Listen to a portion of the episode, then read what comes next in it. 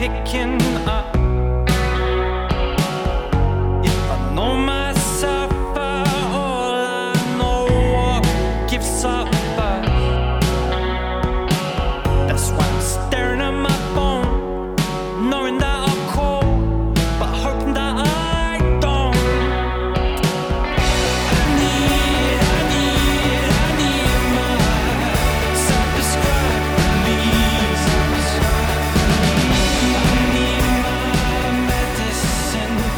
Muy buenas, ¿cómo estás? Bienvenido al episodio 60 de la Obsesión Ciclista de Fred. Hoy tenemos a un invitado único, la única persona en dar la vuelta al mundo caminando y que además ha conectado todos los continentes a nado. Nacho Dean es una persona fascinante, en una transformación constante que moldea su vida y perspectiva de las cosas con cada paso. Es difícil definir a alguien que tiene tantas capas y sobre todo cuando ese alguien tiene la forma de mirar y sentir que tiene este tipo. Estoy convencido de que Nacho es una rareza, aunque él diga que por ahí hay más como él. Optimista, positivo y con una energía contagiosa. Nacho dedica su vida a través de sus expediciones a contarnos la maravillosa tierra en la que vivimos y cómo día tras día, si no cambiamos las cosas, seguirá enfermando. Os dejo con un explorador, os dejo con un activista de los buenos, os dejo con Nacho Dean.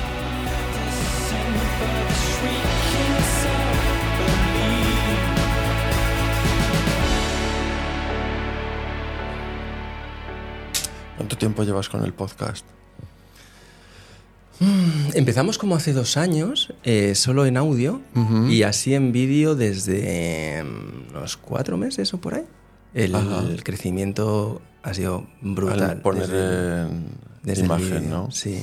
Mm, Y ahora estamos en el top 10 de deportes en España Toma ya. con el fútbol, que a veces incluso por encima del fútbol, que es algo que me, que me Sí, vuelve sí, loco. sí. Y sobre todo porque nosotros hablamos poco de bicis. Claro. Nosotros hablamos. eh, fíjate que estás tú hoy aquí. Sí, ya te dije, digo, si aceptáis un caminante. ¿Cómo no? No, ¿cómo no? Sí, cuando te conocí me, me, wow, me volví loco. Me volví loco. Dije, no sabía que existías. Sí, sí. Y Bueno, hombre. la magia del algoritmo, ¿no? El algoritmo Sí. que a veces, que tanto odiamos y que tanto nos... Sí, a veces te sorpre- sorprender te sorprende siempre, a veces para bien Sí. y otras para mal. dices, ¿cómo me sale esto? Totalmente. Sí, sí. Pero en lo bien que te sorprende es suficientemente bueno como sí. para que valoremos el momento en el que vivimos, ¿no? El que... Ya estamos grabando, ¿eh? Te aviso. Ah, sí, Sí, vale, sí, estupendo. yo- Sí, aquí. Por la imagen. Sí, Sí, eso lo puedes toquetear. ah, sí, sí. Sin Venga, problema. estupendo. Y, y es eso. O sea, muchas veces eh, nos quedamos mucho en la lectura negativa de, las redes sociales y todo esto, pero si no, No, no, todo tiene un lado bueno y malo. ¿Qué redes sociales trasteas tú? ¿Cuáles usas? ¿Instagram? Fíjate que ayer empecé con el Threads este, que además te vi, Antonio, que tú ya estabas por ahí, que digo, ¿otra más? ¿Otra más? Instagram ha sacado ahora como el Twitter, como su propio Twitter, ¿vale? Que bueno, todavía no lo he explorado mucho, pero se llama Threads, ¿vale? Y que en teoría es para fomentar la, eh, la comunicación más escrita.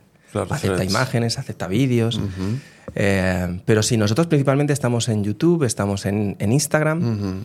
Eh, TikTok también hay un poco viendo qué pasa, porque es, es difícil en TikTok el, el- todavía el algoritmo no sabe muy bien qué somos y qué hacemos.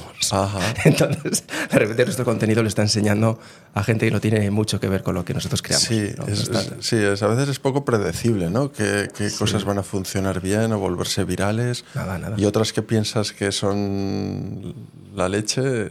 ¿Cómo lo llevas tú esto? Pues hombre, a ver, yo las redes sociales las uso obviamente por temas profesionales. Claro.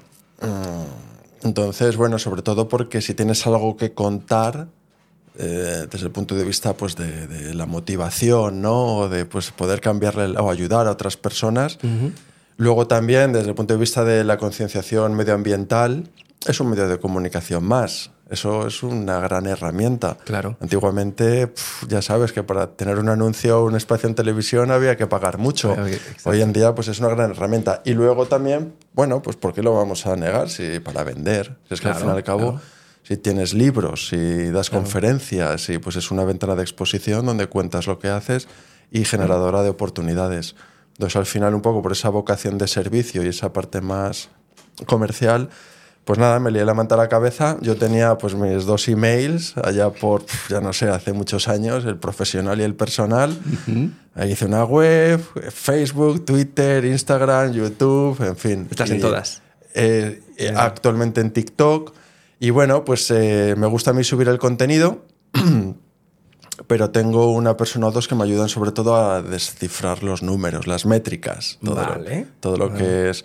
Luego, pues. el- ¿De cara a sponsors o cosas así? Sí, sobre todo luego a la hora de elaborar eh, dosieres de ROI, de retorno de inversión para patrocinadores, saber Claro. el impacto, el alcance, a qué audiencias nos dirigimos y tal. Hostia, o sea, que está, está bien hecho. Está- sí, sí, sí. Yo soy un desastre absoluto, o sea, y luego intentamos tener una estrategia, pero a ver, es que el tiempo es limitado. El Mm. día tiene 24 horas y a mí lo que me gusta es, yo tengo una buena historia, tengo muy buen contenido, pero lo que, lo que me da más pereza, digamos, es en lo de dedicarle el tiempo y...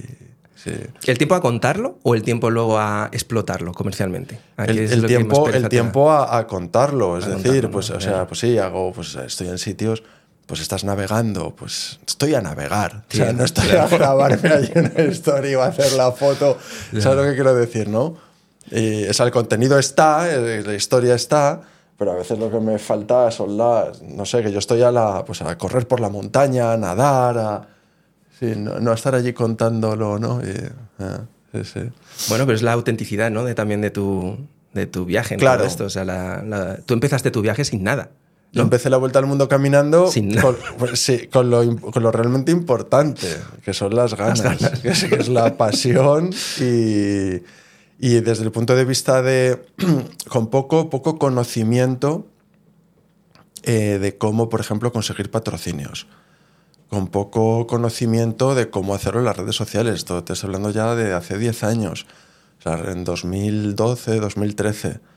Pero, pero la vuelta al mundo la diste en 16 o 17, ¿no? La vuelta al mundo caminando la di de 2013 Anda. a 2016. Vale, vale, vale. Entonces Pensaba era un que- poco el momento también, un poco de auge, de Claro, boom, claro, de explosión claro. de las redes sociales, de Facebook, de, Claro. que ahora mismo está ya muy de capa caída, ¿no? A pesar de que es una red social con una gran comunidad.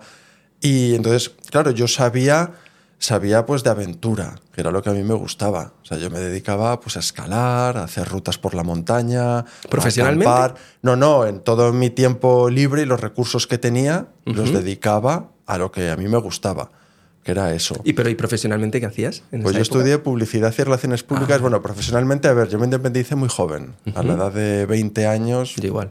me fui de casa de mis padres. Producto de, bueno, en una crisis vital, de, pues, un desacuerdo con el mundo en general, ¿no? Las guerras, el hambre, las injusticias y una crisis personal también. Es decir, bueno, sentí la necesidad de independizarme, de irme de casa de mis padres para mirar a la vida cara a cara, sin intermediarios, sin la comodidad, la protección y la seguridad que te da los padres, y descubrir quién soy, qué es lo que quiero. Entonces fue una decisión en el mundo occidental, en la cultura del primer mundo, precoz o prematura. Te vas a África, a Sudamérica, la gente con 13 años, 14, ya está más que independizada trabajando, incluso con hijos si te descuidas.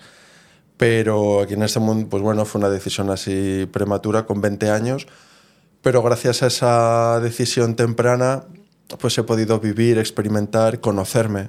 Comencé una etapa de búsqueda, de cambio, de transformación, de muchos viajes, de conocer muchas personas, de tener que sacarme las castañas del fuego yo solo, de empezar teniendo trabajos poco cualificados para Claro, poder ahí- ganarme la vida, pagarme los estudios.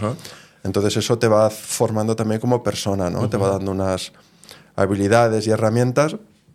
Entonces luego ya estudié publicidad y relaciones públicas aquí en la Complutense, en Madrid, en tu gremio, ¿no? Sí. Y luego me cambié de rama y estudié un grado en medio ambiente. Porque yo me di cuenta, me gusta la psicología, me gusta la, la creatividad, me gusta la sociología, el la diseño. filosofía, por lo que he visto también. Efectivamente. Sí. Todo eso creo que, que es muy, muy interesante. Pero a mí me gustaba aplicarlo para el bien. Es decir, no para vender productos, que está muy bien el retorno económico, pero siempre he tenido una, una digamos, eh, esa vocación de servicio, ¿no? Esa necesidad de que lo que hago, eh, pues aporte, haga del mundo útil. un lugar mejor, efectivamente. Y esa era un poco la crisis también que yo tenía a nivel personal. Bueno, porque a mí me cuesta mucho separar eh, quién soy de lo que hago, o mi manera de pensar, de sentir, de entender el mundo, de mis acciones. Entonces eso, esa brecha cuesta mucho unirla, ¿no? El decir, es soy coherente, lo que hago está alineado con quién soy. Entonces ese, e- e- ese, ese cambio, ¿no? Esa de, de- de búsqueda que te comento, de transformación, pues fue lo que el proceso que emprendí hasta que, pues en torno a los 30 años, se dice rápido, 10 años ¿eh? de, de búsqueda, de viajes, de experimentación, de autoconocimiento. ¿Eras consciente de eso en esos 10 años? Que No, no, no, en yo ese en, esos, yo en esos 10 años no sabía ni lo que era ni resiliencia, ni desarrollo personal, ni, o sea, estás poniendo en práctica habilidades que tenemos innatas, que están en nuestra naturaleza, pero de las que desconoces absolutamente el nombre técnico o el concepto filosófico o psicológico, ¿no? Luego ya, pues claro, te vas dando cuenta y dices, anda, pero si lo que he hecho es Claro, claro. eh, planificación, si lo que he hecho es trabajar en equipo, pero si lo que he hecho es crecimiento personal, ¿no? Sí. Y no, no era en absoluto consciente. Yo lo que era una persona eh, que con un olfato, con un instinto, con, con una necesidad de ser fiel a, a mi esencia, a mi corazón, a mi autenticidad. Entonces a veces es difícil entenderlo porque desde fuera pues hay un camino marcado, Claro. lo que se espera de uno, lo convencional. Pero luego a la larga el tiempo te da la razón, porque tú al fin y al cabo estás siendo fiel a ti mismo, no estás queriéndole hacer daño a nadie, lo único que estás es pues una persona buscando su lugar, su hueco, ¿no? Y al final pues cuando lo descubres, cuando descubres quién eres, eh, a qué has venido al mundo, qué puedes aportar, eh, al fin y al cabo pues una, una persona auténtica y feliz. Te quitas el, Eh, el peso de decir que no, ¿no? es que muchas veces no hacemos cosas por miedos. Sí. No no hacemos muchas cosas por miedo y, y la más importante es ser fieles a nosotros mismos, por al, al que dirán, lo que esperan los demás. Y, y luego nos empeñamos en encajar, en meter la pieza, la estrella en el cuadrado. Mm. Y no. Que yo soy una estrella. que es, Que no, que que es una estrella, o igual Al que revés. meter el cuadrado en la estrella, Sí. que yo soy un cuadrado. Quiero entrar la estrella. Eso es, entonces, bueno, eso, claro, es muy interesante también todo lo que es el, el sistema educativo y la cultura, ¿no? Que a veces nos quieren cortar a todos por el mismo patrón y cada uno somos un ser único, no podemos pretender ser, a lo- ser Claro, pero como- eso que dices del miedo, que a mí me Mm. parece, pero yo lo vivo lo mismo, lo he vivido toda la vida y muchas veces me han preguntado que, ostras, ¿y no tienes miedo? Mm. Tanto en términos de aventura como en términos también de exploración profesional y Mm. cosas en las que te quieres adentrar. Precisamente cuando eres fiel y eres coherente a lo que quieres hacer y a lo Mm. que quieres conseguir, no tienes esa sensación de miedo, ¿verdad? Claro, hay incertidumbre, yo creo que incertidumbre hay siempre. Claro. La vida es incierta. Hombre, O sea, claro. es que de hecho, bueno, hoy en día además el tiempo, los tiempos están cambiando tanto que es prácticamente muy difícil predecir qué va a ocurrir. Yo tengo la sensación de que puede ocurrir cualquier cosa ahora mismo, pero claro, es que ni aunque escojas el camino marcado, eh, eh, reduces o eliminas esa, esa incertidumbre, ¿no? Claro. Pero es cierto, eh, mira, curiosamente me viene a la cabeza el otro día hablando con un amigo, digo, oye, ¿no tienes la sensación de que la incertidumbre es, es enorme, ¿no? Y dice, dice, ¿qué va? Yo tengo, nunca he tenido las cosas, nunca he tenido la sensación, tal certeza. ¿Por qué? Porque el tío está haciendo lo que le apasiona. Entonces, cuando tú haces lo que te apasiona, el futuro está claro en tu mente. Tú tienes una visión. Ujú. Simplemente ahora hay que dar los pasos para materializarla. Entonces, eso es... Sientes que tienes de alguna forma las riendas de, de aquello hacia, hacia donde vas. Claro, ¿no? efectivamente. Porque, porque si, cuando estás andando eso, cuando Sí. estás en tu propósito, Sí, eh, la certeza que tienes es que es- estás siendo consistente con la búsqueda de tu propósito, ¿no? Claro. Y, que, eso- que tú te visualizas. Claro, o sea, tú cuando ya sabes lo que quieres, pues en tu mente lo, lo, lo visionas, ¿no? Que no tiene ninguna garantía de que vayas a conseguir nada. Ni que de que te vayan a regalar nada tampoco. sea, eso no quiere decir que no haya que esforzarse, trabajar, ser que puede que no disciplinado, efectivamente, y que puede que no salga. Pero en tu cabeza lo ves. Y eso ya es un 50%. Eso ya es un terreno ganado. Mm. Entonces me decía, no, no, yo nunca he tenido la certeza o las cosas tan claras, ¿no?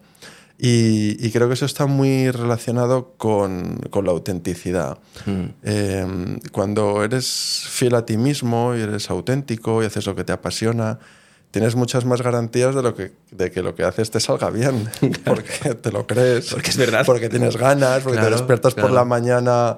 Eh, qué bien, motivado, Claro. ¿no? Sí, lo sí. difícil es estar motivado cuando haces cosas que no te gustan. Que ojo, no quiere decir que en ese camino no haya que hacer cosas que no te gustan tanto. Porque consiste en resolver problemas, ¿no? Hace Sí. un momentito estaba hablando precisamente con Antonio sobre eh, algunos enf- reenfoques de algunas cosas de la vida Mm. y, y yo siempre utilizo el recurso de qué problemas son los que te apetece resolver, porque Sí. Mm, problemas tendrás que resolver siempre, independientemente del camino que cojas, Sí, sea tu si no- pasión o no. Si Funciona no hay esto. problemas es que estás muerto. La Claro. vida es afrontar desafíos, ¿no? Claro. Lo interesante es que puedas tener un, poco el control sobre, oye, he elegido los problemas en la vida que quiero resolver, a los que quiero dedicar mi tiempo, que es lo que me hace feliz, que son los que me levantan por la mañana con esto lo quiero, lo quiero resolver. Mm. Pero tú cuando empezaste en ese viaje, cuando saliste del kilómetro cero de Madrid a dar la vuelta al mundo a pie, en ese momento estabas muy verde en términos de apoyo, de, de viajes no, porque aventuras sí que habías hecho ya, habías, Sí. habías hecho ya cositas por Sí. ahí, ¿no? Mm. Pero emprender una aventura como esa, sin, sin un equipo detrás, con un apoyo y sin una... La única claridad que tenías era que querías dar la vuelta al mundo, al menos intentarlo, ¿no? Mm. Sí. Sí, a veces queremos empezar a casa por el tejado o tenemos la idea de que lo más importante, está claro, los patrocinadores son bienvenidos, ayudan mucho, Claro. de que lo más importante, o sea, es, es la equipación técnica, de que lo más importante, todo eso suma y es fantástico, pero lo más importante es tener la convicción, es la pasión, es el, el estar haciendo aquello que, que- que amas, algo, de tal manera que es, que, que es prácticamente inevitable hacer, que es inevitable, ¿no? Yo pongo un ejemplo que es el de unir los puntos. Cuando los dibujos aquellos que hacíamos de chavales, de jóvenes, uniendo los puntos y salió un dibujo, pues la vida, en mi caso, mi trayectoria personal, pues claro, yo he viajado y vivido en muchos sitios, también por mi, la profesión de, de mi familia, ¿no? Pues soy marino, he vivido en más de 20 lugares diferentes, he estudiado muchas cosas en distintos colegios. he- Entonces, al final, claro, conoces mucha gente, tus sueños, tus anhelos, pero un día haces algo que es la línea que une todos esos puntos de tu trayectoria vital, de, tu, de tu constelación. y sale un dibujo dándole sentido al cuadro completo. Entonces, cuando tienes eso, ya todo lo demás es, es, es- es accesorio, o es un trámite, claro. ¿no? Mm. Es, entonces, claro, cuando se ve el vídeo del día que yo empiezo a dar la vuelta al mundo caminando, pues ves un chaval joven, afeitado, con su ropa deportiva limpia, impoluta, choca mucho con la- el, el estereotipo que tenemos del aventurero avezado, curtido en mil batallas, ¿no? que se espera de alguien que dice que va a dar la vuelta al mundo caminando, pero yo sabía en mi fuero más interno de que era capaz, hasta dónde estaba dispuesto a llegar. Y, y, y bueno, Y ese la día- expedición- Entonces, claro, equipo, pues tenía un equipo pequeñito, pero muy, muy valioso, de gran- Vale. eh, dos personas, poco más, eh, pero grandes profesionales, en- sobre todo en temas de comunicación. Vale. De mi querida amiga Paz, ah, aprovecho desde aquí para mandarle un, un abrazo bien fuerte, y, y mi amigo Bruno. Entonces, claro, me ayudaban mucho en todo el tema de redes sociales, de medios de comunicación, de entrevistas. Y además de ser grandes profesionales y bellísimas personas, eran buenos amigos. Con lo cual, en expediciones y proyectos tan al límite, necesitas que tu Claro. equipo, además de ser buen profesional, sean también buenas personas. Porque en momentos difíciles va a salir lo mejor y lo peor. Entonces me ayudaban mucho también en cuestiones de logística. Por ejemplo, yo estaba cruzando un desierto en Australia y estás tres meses desaparecido. Entonces, en tres meses no es que no, no haya wifi, es que no hay ni agua. Entonces, claro, durante esos tres meses ellos me ayudaban en gestiones pues, de visados, de, por ejemplo, el vuelo para volar de Sydney a Santiago de Chile. Hostia. Pero fue una labor ardua. Yo tocaba puertas buscando patrocinios, no sabía ni cómo se hacía. Entonces, sí, ha sido todo un construirte, un hacerte sobre la marcha. Sobre el camino. Eso es. ¿Qué eh, ¿Tenías recursos cuando saliste? Mm, Muy pocos, muy pocos. Recursos económicos, Sí. yo, yo tenía 3.000 euros. Fíjate. O sea, con eso, hombre, depende de tu nivel de vida y los gastos que quieras tener. Ya, pero la vuelta al mundo es larga. La vuelta al mundo te aseguro que, que- que no. Pero mm, también es cierto que en la Europa occidental el estilo de vida es más caro, es más alto. Entonces yo sabía que si pasaba rápido la Europa occidental, España, Francia, Italia, eh, con lo que podía vivir un día en Francia, podía vivir una semana en India. Entonces luego también caminar es gratis. Si quieres dar la vuelta al mundo caminando, lo único que es seguro que tienes que hacer es caminar. Y caminar hasta donde yo sé es poner un pie delante de otro y ir recorriendo kilómetros. He dormido en una tienda de campaña, o sea, de tres años, que han sido 1095 días, con sus 1095 noches. Eh, más de 800 noches las he dormido al aire libre, más de dos años y medio, en todo tipo de entornos, de ecosistemas. Entonces, quiero decir que ha sido una expedición al límite de la supervivencia, sin ningún tipo de lujos. Entonces, recursos tenía muy pocos, pero todo lo que no tienes de económico o de recursos materiales lo necesitas de motivación, de fortaleza mental, de ingenio, de don de gentes, de, De otra instinto. serie, efectivamente, otra serie de recursos que son muy valiosos, que a veces depositamos demasiada esperanza y, y confianza En algo inventado. en lo material, en lo efectivamente. Entonces, ¿qué pasa? Que lo realmente importante es lo que está dentro, Claro. es lo que tenemos ya de nuestra naturaleza, ¿no? Que luego viene lo otro, fantástico. Y por el camino ibas consiguiendo nuevos recursos. Ibas, eh, ¿De qué forma? Porque con 3.000 euros no das la vuelta. Claro, efectivamente. Entonces, luego sobre la marcha hice una campaña de crowdfunding. Ah, vale. con la que, pues, por ejemplo, me costé ese vuelo sobre el Pacífico desde Australia a Chile. Recibí donaciones en la Vale. web, pues una pestaña de donaciones. vale. Y claro, según me iba dando a conocer, iba haciendo entrevistas y pues bien porque simpatizaban con el aventurero o con la causa por lo que lo hacía, pues iba recibiendo donaciones. Y al final, pues entre unas cosas y otras, y como te digo, que caminar eh, al final pues es, eh, es gratis, pues así fue como fui solventando el viaje. La valiosa ayuda de la gente del camino, Ya. o sea, muchas veces te invitan a su casa, un plato de comida caliente, una ducha, una cama. Eh, se establece una especie de cadena donde tú conoces a alguien en Francia que tiene un tío en Eslovenia, que conoce a un profesor en Irán, que Guau, a un periodista en. Malasia. Entonces, claro, tú vas eh, pasando por todas esas cadenas. Tú tienes un itinerario provisional que haces previamente, pero luego sobre la marcha hay modificaciones, porque hay gente local, que es la que mejor conoce el terreno, te dice, pues ve por aquí, que es más seguro, o ve por acá, que aquí tengo contactos, o ve por allí... Pero que así se- era la humanidad antes. Claro. Así pasaban las cosas antes. Sí, sí, no, no, desde luego, o sea, actualmente Internet ha supuesto una revolución, el GPS también, los Claro. teléfonos satélites, pero el ser humano lleva explorando y viajando desde hace siglos. Y preguntando. preguntando. A quién, a se encuentra. Efectivamente, Claro. de hecho a mí me gusta preguntar y hablar con la gente. Puedo consultar Google Maps, pero me estoy perdiendo la oportunidad de hablar y de conocer con alguien local Claro. que nunca sabes. Hoy en día también es cierto, vamos todos con prisas, y, pero luego cambia mucho la cultura. Aquí en, no sé, preguntas en, no sé qué decirte, en Costa Rica, por ejemplo. Pues es que la gente es que deja lo que está haciendo para acompañarte, caminando, o sea, esa hospitalidad, ¿no? O te invita a su casa.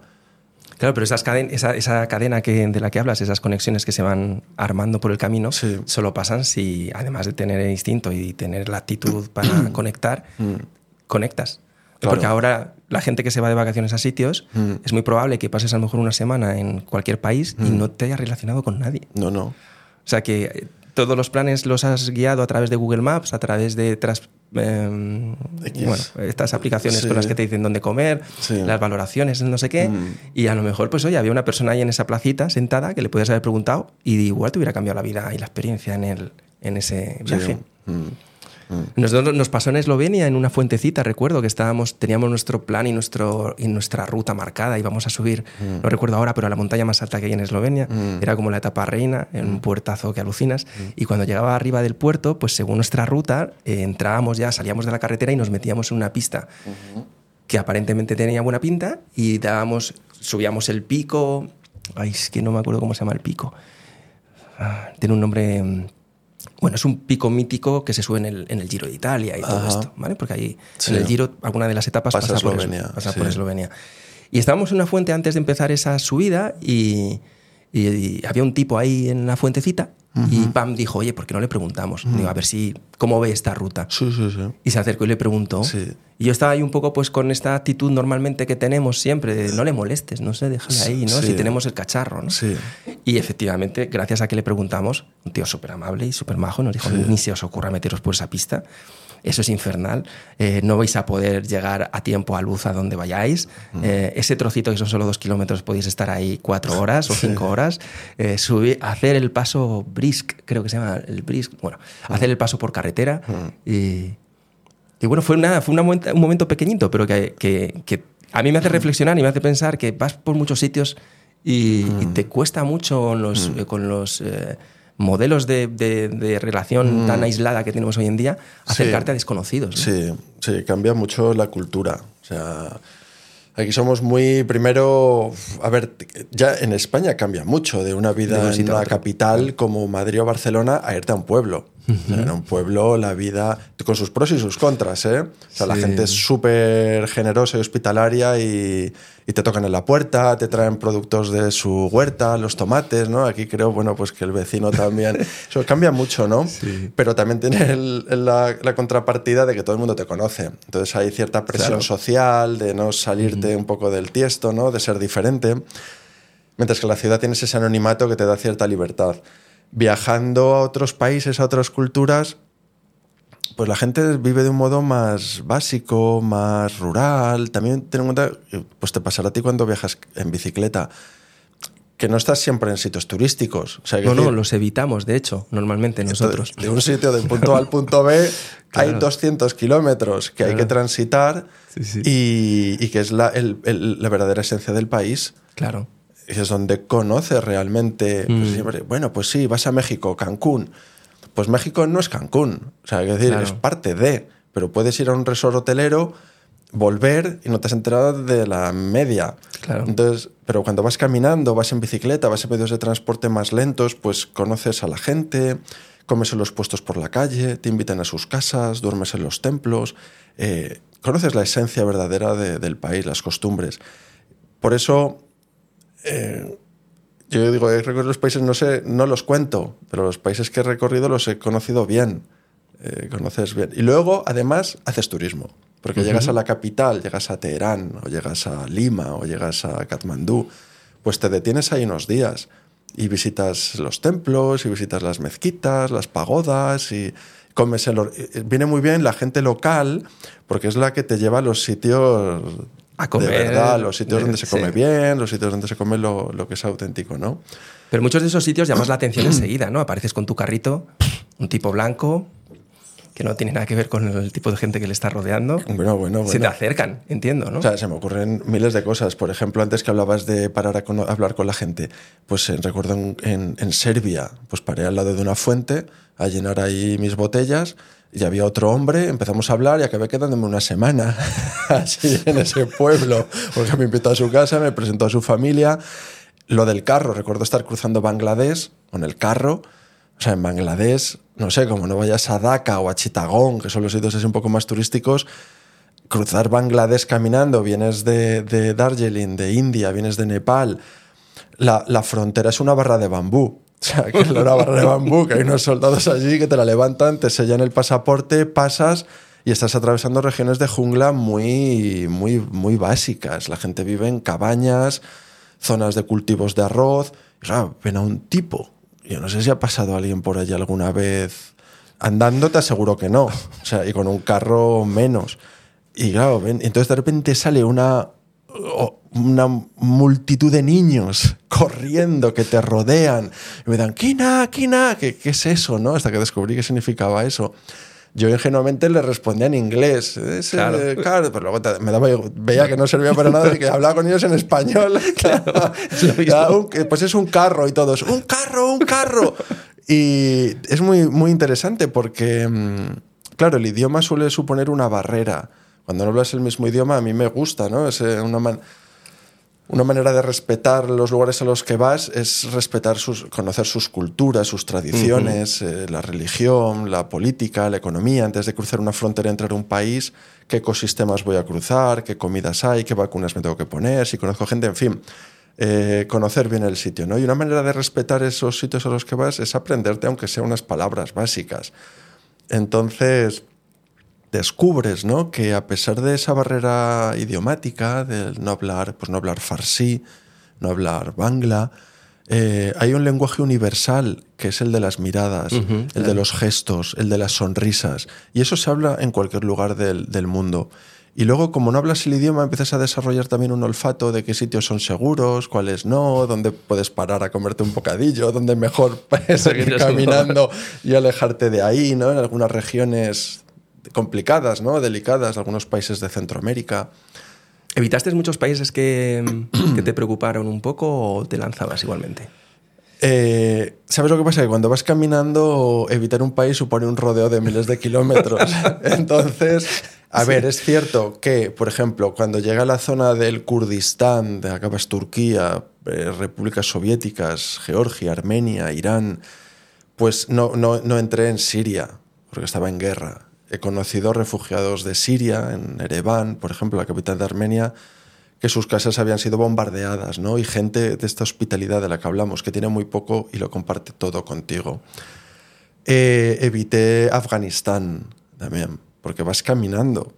Entonces, cuando llegué a Irán, tenía tres opciones, o bien ir al norte, eh, pero no, sé, no recuerdo si está Turkmenistán o Uzbekistán, justo al norte, en la frontera de Irán, pero solo me daban cinco días.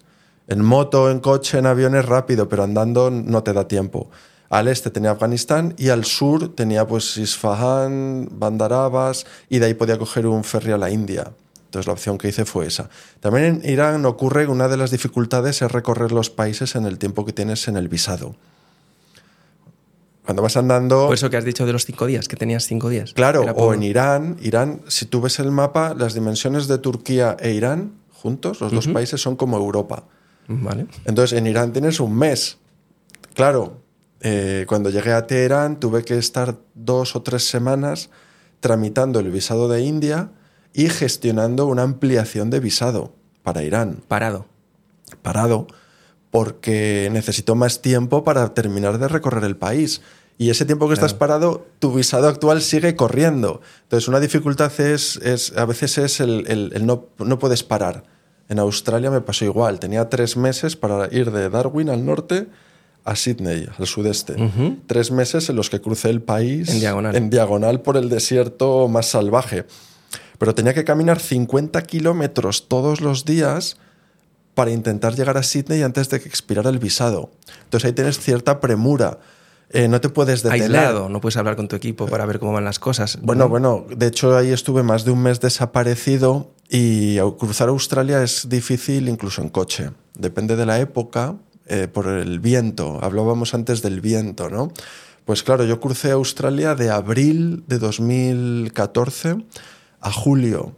En el hemisferio sur las estaciones van al revés y es, claro, desde norte, nor, noreste, hacia el sudeste.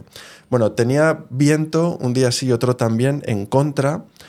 Imagínate, pues caminar esos 50 kilómetros sin cobertura, sin wifi, sin agua, sin comida, sin ver ni hablar con nadie, racionando tus víveres. En- es- te ponen un punto de supervivencia muy interesante. Es duro, pero era algo de lo que, que yo estaba buscando, esa conexión con la naturaleza, esa aventura salvaje, eh, y Australia fue un, un claro ejemplo.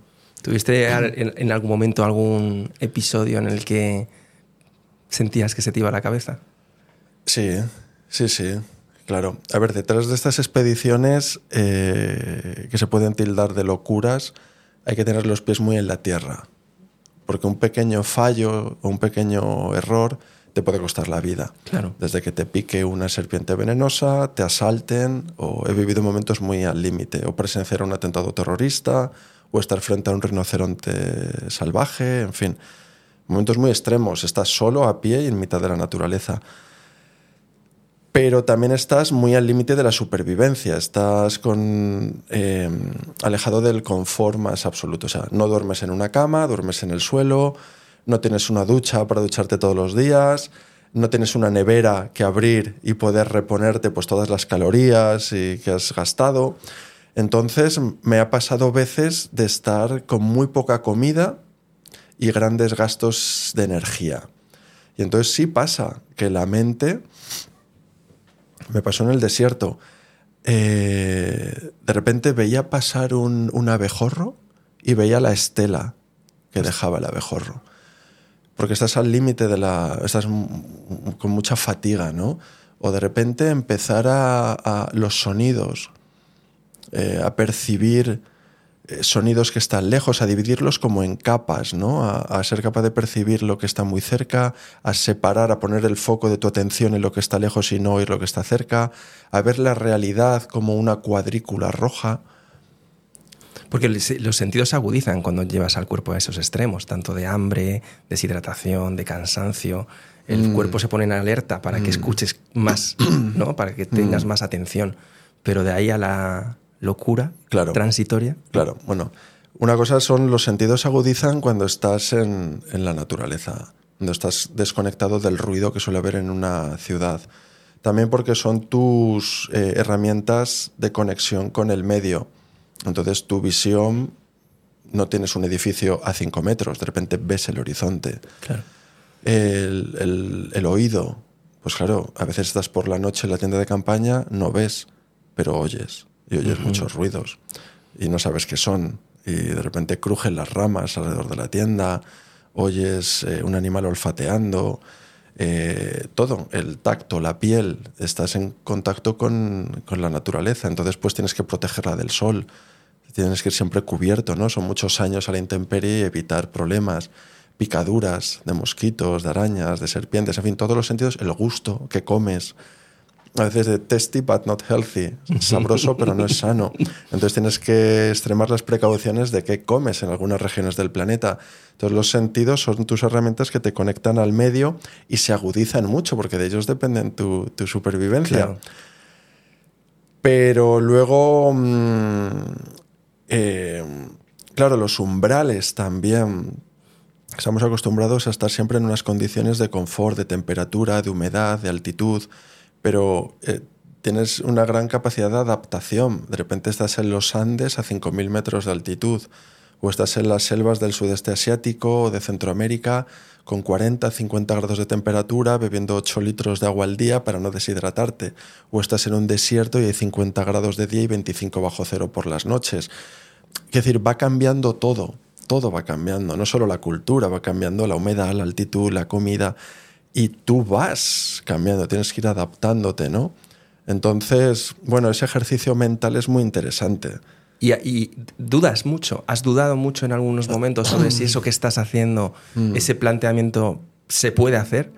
Porque estaba eso que me contabas, por ejemplo, de Australia, ¿no? 50 kilómetros al día en ese tipo de condiciones. Eh, claro, nadie lo ha hecho en el mundo. Mm. Cruzar Australia sí, pero dar la vuelta al mundo caminando no. Con lo cual Australia acaba siendo una, una parte de un proyecto global más amplio.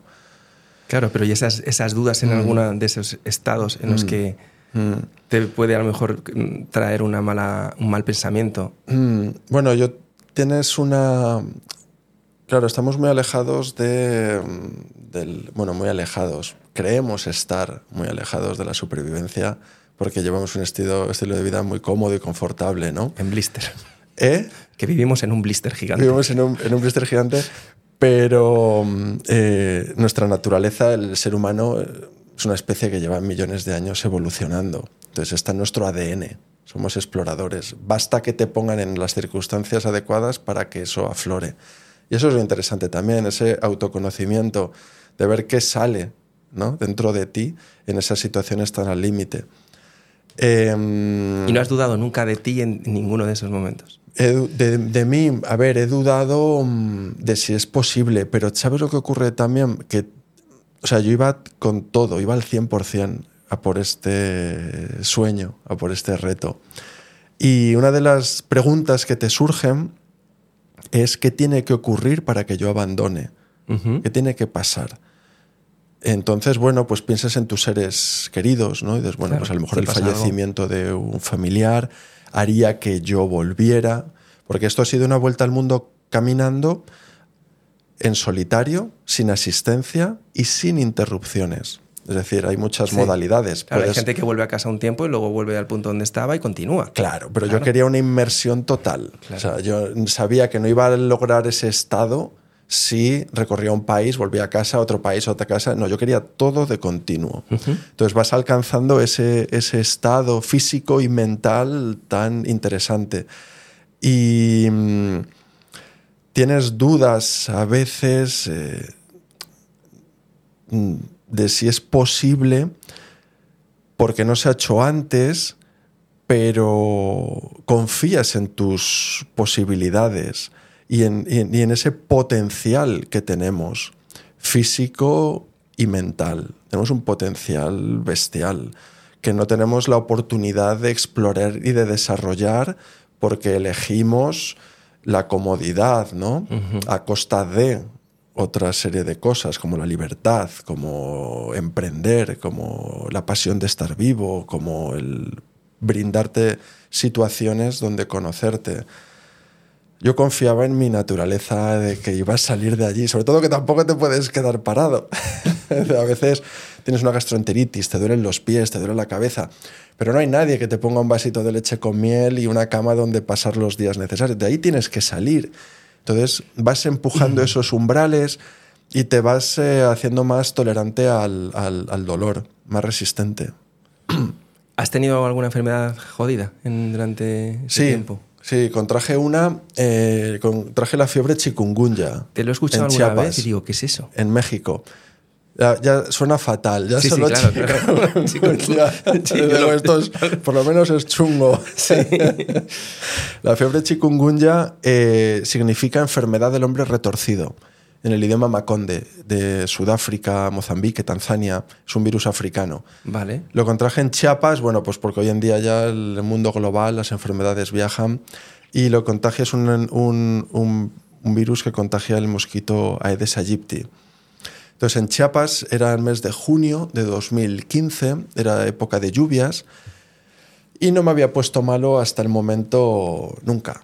Y mira que había cruzado veces, bueno, pues yo soy ya invencible, a mí ya no me, no me pone malo nada, ¿no? Entonces se me ocurrió otra cosa, que ir en pantalón corto y camiseta corta, corriendo allí por Chiapas, por Oaxaca, con la lluvia y tal. Y había una, una epidemia del 70%, 7 de cada 10 personas tenían chikungunya. Había un momento que era un boom. Obviamente me picaron los mosquitos, te, tiene que picar la hembra además, la hembra de la Aedes y que además está infectada por este virus. Entonces, bueno, me picaron muchos mosquitos y al llegar a Oaxaca se empezaron a manifestar los síntomas. Y claro, es una enfermedad para la que no hay vacuna, no hay remedio y bueno, pues 41 grados de fiebre, dolor de articulaciones, en los hombros, en las rodillas y unas manchas cutáneas que te salen, señal de que el sistema, sistema inmunitario está luchando contra un virus. Entonces, afortunadamente, tenía un amigo que me acogió en su casa, estuve allí seis días y mm, yo me preguntaba, digo, a ver, en Occidente tenemos una seguridad social, una sanidad, unos medios mm, pues, muy cómodos. ¿Cómo se curan?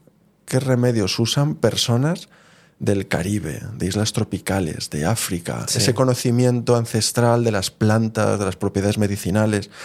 Entonces empecé a investigar, hay un poco los delirios de la fiebre, del malestar, por internet, remedios para la chikungunya. Entonces empecé a ver vídeos, a investigar en páginas, en webs, y descubrí un remedio, pues, bueno, varios, y puse en común los ingredientes que tenían. Mango verde, clavo, laurel, todo esto en nombres además autóctonos, tenía que descifrar y que era traducir qué cosa. significaban. Claro. Y, y elaboré una infusión de muchos litros que estuve bebiendo durante varios días y al final, tras seis, siete días, me, me curé y pude continuar el viaje. Wow. Entonces pasa que hay, también ocurre que recursos tenía muy pocos, como bien comentábamos al principio. No tenía patrocinio, recursos económicos pocos, no tenía seguro médico internacional. Entonces, eh, pues tienes que extremar mucho las precauciones, ¿no? Y cuando estaba con la chikungunya fui a un hospital, me derivaron a otro, me derivaron a otro, y cuando llevaba ya toda una mañana con 41 grados de fiebre de hospital en hospital, dije, me voy a casa, que donde mejor estoy es Con mi poción cama, mágica. Con mi poción mágica. No, bueno, el remedio ese que, que, que elaboré y que, que funciona, ¿no? Mm. Hablabas hace un segundito de la, de toda esta capacidad innata que tenemos que nunca exploramos Sí. en nuestro eh, en términos de ya no solo de supervivencia, ¿no? Mm. De- ya hablo yo de capacidad, porque creo que es uno de los grandes males que tenemos hoy en día, que la gente no es eh, no, no- no- no llega a ver su capacidad y su potencial, ¿no? Y no me refiero a un discurso de japiología, sino de, de las propias limitaciones en las que vivimos sin darnos cuenta, ¿no? Claro, pero tú eres padre entonces de dos chavalas, Sí, ¿no? sí. ¿Qué, qué años tienen? Tres años y medio, la mayor, Sí. Y dos, la pequeña. Ah, vale, o sea, todavía son, son chiquitillas. ¿no? Son dos eh, retoños comestibles. Tío, ¿Cómo, cómo, cómo ves esto? ¿Cómo ves esto de la, de la educación de dos chavales con, con la forma que tienes tú de ver el mundo y de ver la vida? Porque, hostias, No venimos con un manual de instrucciones bajo el brazo. Eso. Venimos también con mucho instinto ya de serie. Hay que confiar en tu instinto y en tu sentido común. Porque hoy en día hay muchas teorías, y hay muchos libros, y hay muchos. Entonces, claro, si le haces caso a todo el mundo menos a ti, te acabas volviendo un poco loco, ¿no? Entonces, yo creo que hay que ser fiel a- al- a- al propio instinto y a tu sentido común tener empatía, inteligencia emocional, ser capaz de entender por qué la otra persona pues, está alegre, triste, por qué habla así, cuáles han podido ser sus circunstancias vitales. Entonces, pues en un niño, un niño al final es también un reflejo de lo que tú le das. Entonces, bueno, pues en ese afán de darle lo mejor, obviamente, es un desafío también, ¿no? Para ti. Eh, a mí intento que darle las herramientas para que sea una persona independiente, eh, capaz, feliz, consciente de los desafíos que hay en la vida, en lo cambiante que es el mundo. Hoy en día los viejos paradigmas y modelos, el mundo tal y como era, eso de tener una profesión, estudiar una carrera y ya con eso te jubilas y mantienes una familia de cinco hijos, Eso- y eso está cambiando mucho. O sea, entonces, para mí hay cosas extra académicas que creo importantes que formen parte de su formación. Una muy importante es la naturaleza. Creo que la naturaleza es una maestra llena de aprendizajes y, pongo mucho empeño en que pasen tiempo en la montaña, en que vean las estrellas, en que los ruidos por la noche, en descubrir los caminos a seguir. En fin, bueno, tienen tres años, a ver, tampoco... todavía son todos juegos. las- m- m- eh, que eh, otro pilar importante es la aventura. Entonces, Sí. por ejemplo, me las he llevado a navegar también. O sea, mi hija mayor es una intrépida. Es que, son, es que los niños son intrépidos. Es Por que es- naturaleza, claro. Por naturaleza. Si no, no aprenderían a caminar. Claro. Porque se caen. Pues se Todo levantan, se caen, se levantan, se caen, se levantan, se caen hasta que lo consigan y te miran con una sonrisa del logro, de lo hecho. Sí, sí. ¿En qué momento de la vida dejamos de hacer eso? Dejamos de retarnos, de Mm. ser curiosos, de querer aprender, ¿no? Y entonces la aventura también creo que es importante, que forme parte de, de su educación. Eh, esa incertidumbre, ese, bueno, el conocer el mundo. eh, y luego pues otra serie de cosas también que creo que son importantes, que no nos enseñan en absoluto eh, pues eh, una formación, digamos, eh, pues sobre economía, por ejemplo, pues que nos enseñan a ser un engranaje. Claro. O sea, tú naces para ocupar un puesto, no para ser independiente, para con- tener una visión global de cómo funciona el mundo desde el punto de vista económico, cultural, de geoestrategia, de... Bueno, pues muchas cosas que no están en, la- en los planes de Poca estudio. gente tendrá la visión global que tienes tú del mundo. Bueno, pues es desde luego Poca es una maravilla el haber podido dar la vuelta al mundo caminando y luego unir los continentes nadando de un modo tan tan cercano, o sea, de conocer a las personas, de ver. mm. ¿Por dónde caminabas? ¿Siempre por carreteras o...? No, he caminado con un carro, iba caminando con un carrito, mi compañero de aventuras, Jimmy, Jimmy. Jimmy, Jimmy, Jimmy Águila Libre. eh, y eso te condiciona a no poder caminar por sitios muy eh, abruptos, digamos, Claro. de raíces, piedras, aunque me he metido en berenjenales. Y luego, entonces he caminado por pistas de tierra, por pistas de sal, por eh, paseos marítimos, por carriles bici, por carreteras comarcales. Ten en cuenta también que una autopista en, en- en- en Georgia es un camino de cabras aquí. O sea, Claro. además son carreteras que no están mantenidas. Seguro que, que te has metido a veces con la bicicleta en sitios pues, que están llenos de piedras, de agujeros, de, de, hostia, aquí se me parten los ejes del carro Sí. y me quedo tiradísimo. Entonces he caminado por todo tipo de, de sitios. Mm. A veces, joder, pues se hace de noche, tienes que acampar y ves al otro lado de la valla un sitio perfecto. Y dices, ¿cómo paso el carro al otro lado de la valla? Que pesa unos 20. No, no, el carro pesa 50 kilos. Guau. El carro vacío, 12 kilos. Vale. El carro vacío. Como mi bici.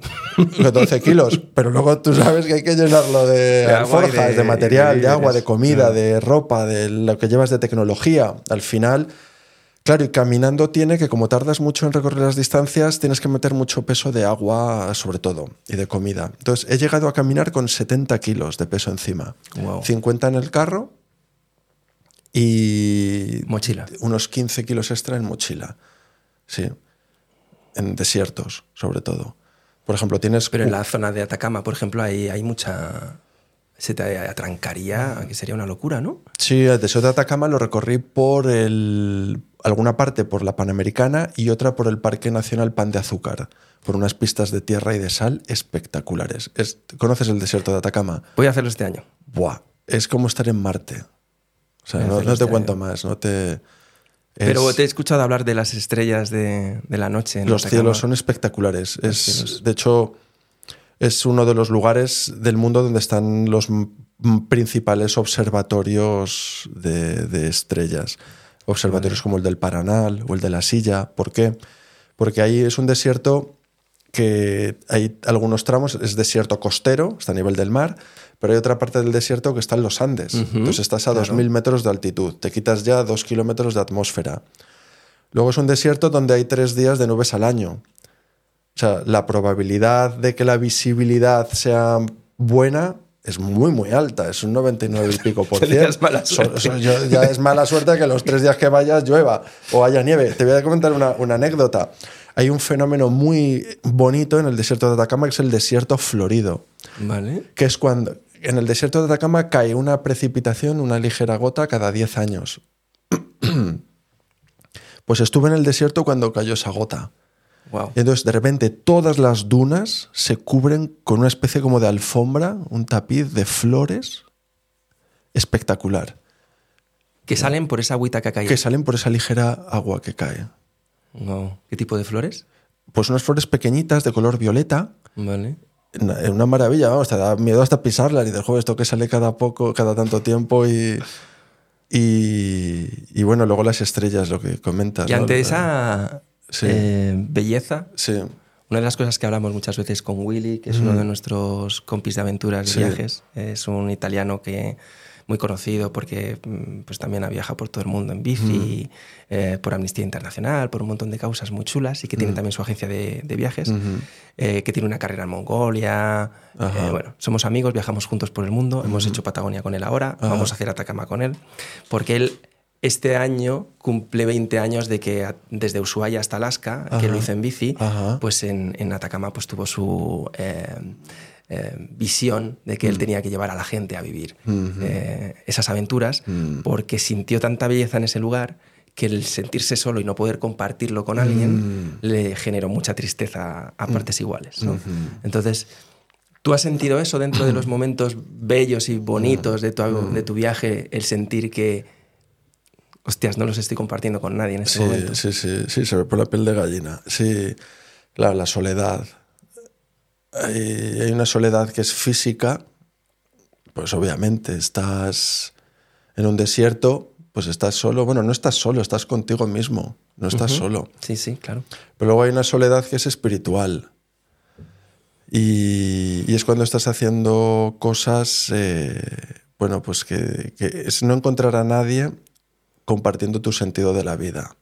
Entonces tú has emprendido un camino vital con una visión del mundo y de la vida y te das cuenta de que el resto de la gente, pues todo el mundo lleva su, su vida urbana, cosmopolita, en familias y tú estás pues como un ave de paso, un nómada que es una maravilla, es hermoso. No entiendes cómo no hay más personas que, que- que lo compartan, que vivan así, ¿no? Luego te das cuenta de que sí, de que hay, ¿no? Que cuando estás en tu camino aparecen esas personas. Pero claro, si sientes soledad porque ves tantas cosas, o sea, es que estás eh, siendo el protagonista de una película, estás vi- viviendo un, un- un libro de aventuras, estás de, de, pues, de un Hemingway, un Jack London, un Julio Verne, estás viendo, viviendo experiencias, conociendo personas, comiendo en restaurantes, el, durmiendo al raso, el, y, y lo estás viviendo tú. Entonces te acuerdas de fulanito, te acuerdas de menganita, te acuerdas de tu familia, de tus amigos, de tal. Dices, joder, qué, qué- qué pena, ¿no? Porque te vas adentrando por una senda. Todo eso es un camino, estos viajes son vueltas al mundo de ahí fuera, pero también son vueltas a tu mundo interior. Son la mayor expedición es la que haces a tu interior.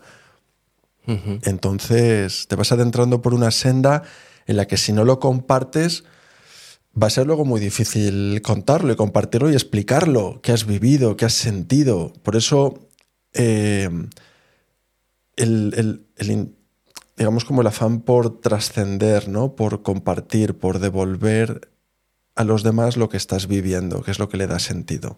Porque tú tienes tu sueño, tu reto, pero es algo tuyo personal. Pero cuando ya lo compartes, como podemos estar haciendo ahora, o escribes un libro, o haces un documental, o das una charla, o haces.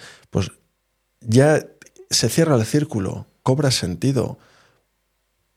Porque si no, lo vives para ti solo y ¿qué? ¿Dónde va eso? O sea, que está muy bien, ¿no? El- tu formación, tu...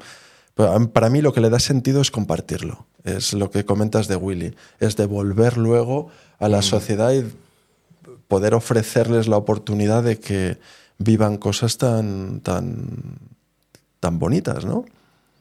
Y un viaje de ese, de ese tamaño llega un momento después de haberlo cumplido y después de haberlo eh, contado y compartido tantas veces como has hecho, llega un momento a pesar en ti, a pesar, a generarte un peso específico eh, y querer apartarlo un poco de ti, como si ya fuera demasiado eh, No, grande en, en- en- en ti y en tu no, estado vital. no. A ver, es cierto que, claro, eh, hay algo, yo lo he profesionalizado.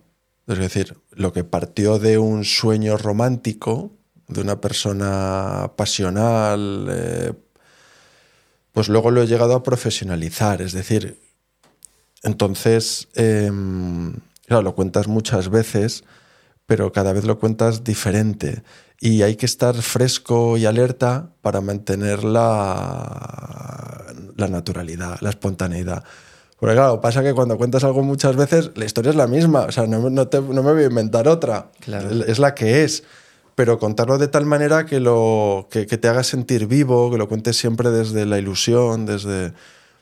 Y, y no, no, no, no. De todas formas, es decir, la aventura continúa, pues sigues reinventándote, pues luego pasas al nadar, luego a navegar, luego, o sea, sigues teniendo cosas nuevas que, que contar. Y a mí, pues es, es, es mi misión, quiero decir, que me gusta compartirlo, me gusta compartirlo. O sea, Sobre eso de la misión que comentas, Sí. Mm. una de las preguntas que nos habían dejado por ahí, porque tenemos un, un grupo de personas que, que Mm. forma parte de este proyecto porque lo apoyan eh, económicamente todos Sí. los meses, Sí. que les llamo los fundadores. Claro. ¿vale?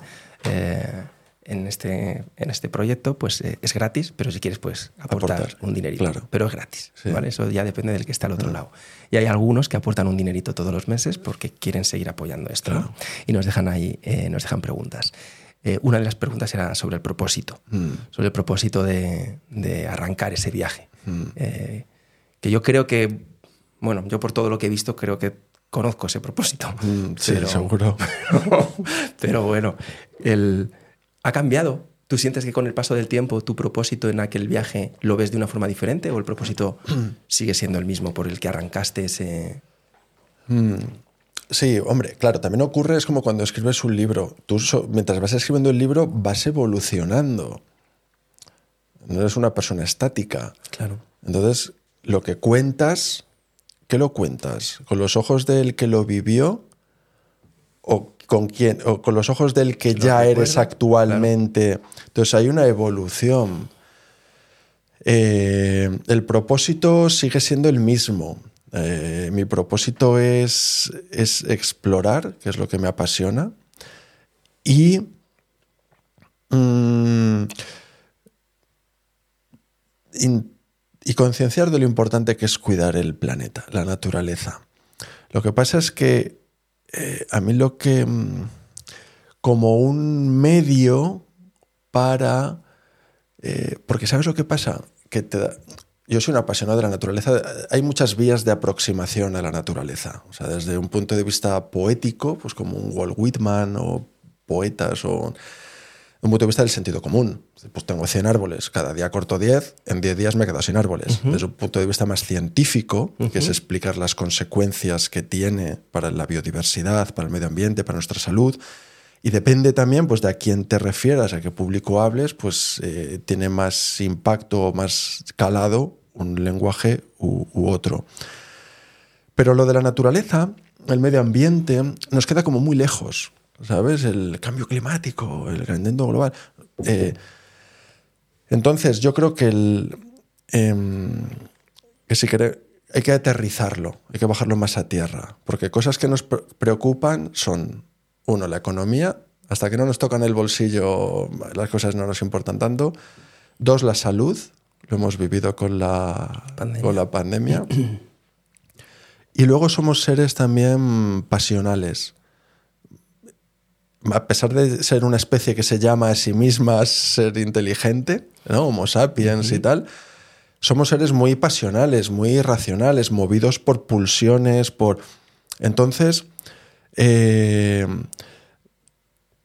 yo creo que tiene más sentido intentar trasladar ese mensaje desde la pasión, desde la aventura, mostrar la belleza del mundo en el que vivimos, los cielos estrellados del desierto de Atacama, las auroras boreales de Alaska, las especies con las que compartimos el planeta, las ballenas, los delfines, la migración del ganso de las nieves, los quetzales, el charrani. O sea, desde la pasión, desde no tanto, obviamente, pues si hablas con empresas o hablas con autoridades, con políticos, pues ya adoptas un lenguaje más científico, más técnico, ¿no? Pero bueno, hay una evolución, una evolución no tanto en el propósito, pero sí en la forma tal vez. No tanto en el contenido, pero sí en la, en la manera, en el lenguaje. ¿Y vas avanzando en tu misión?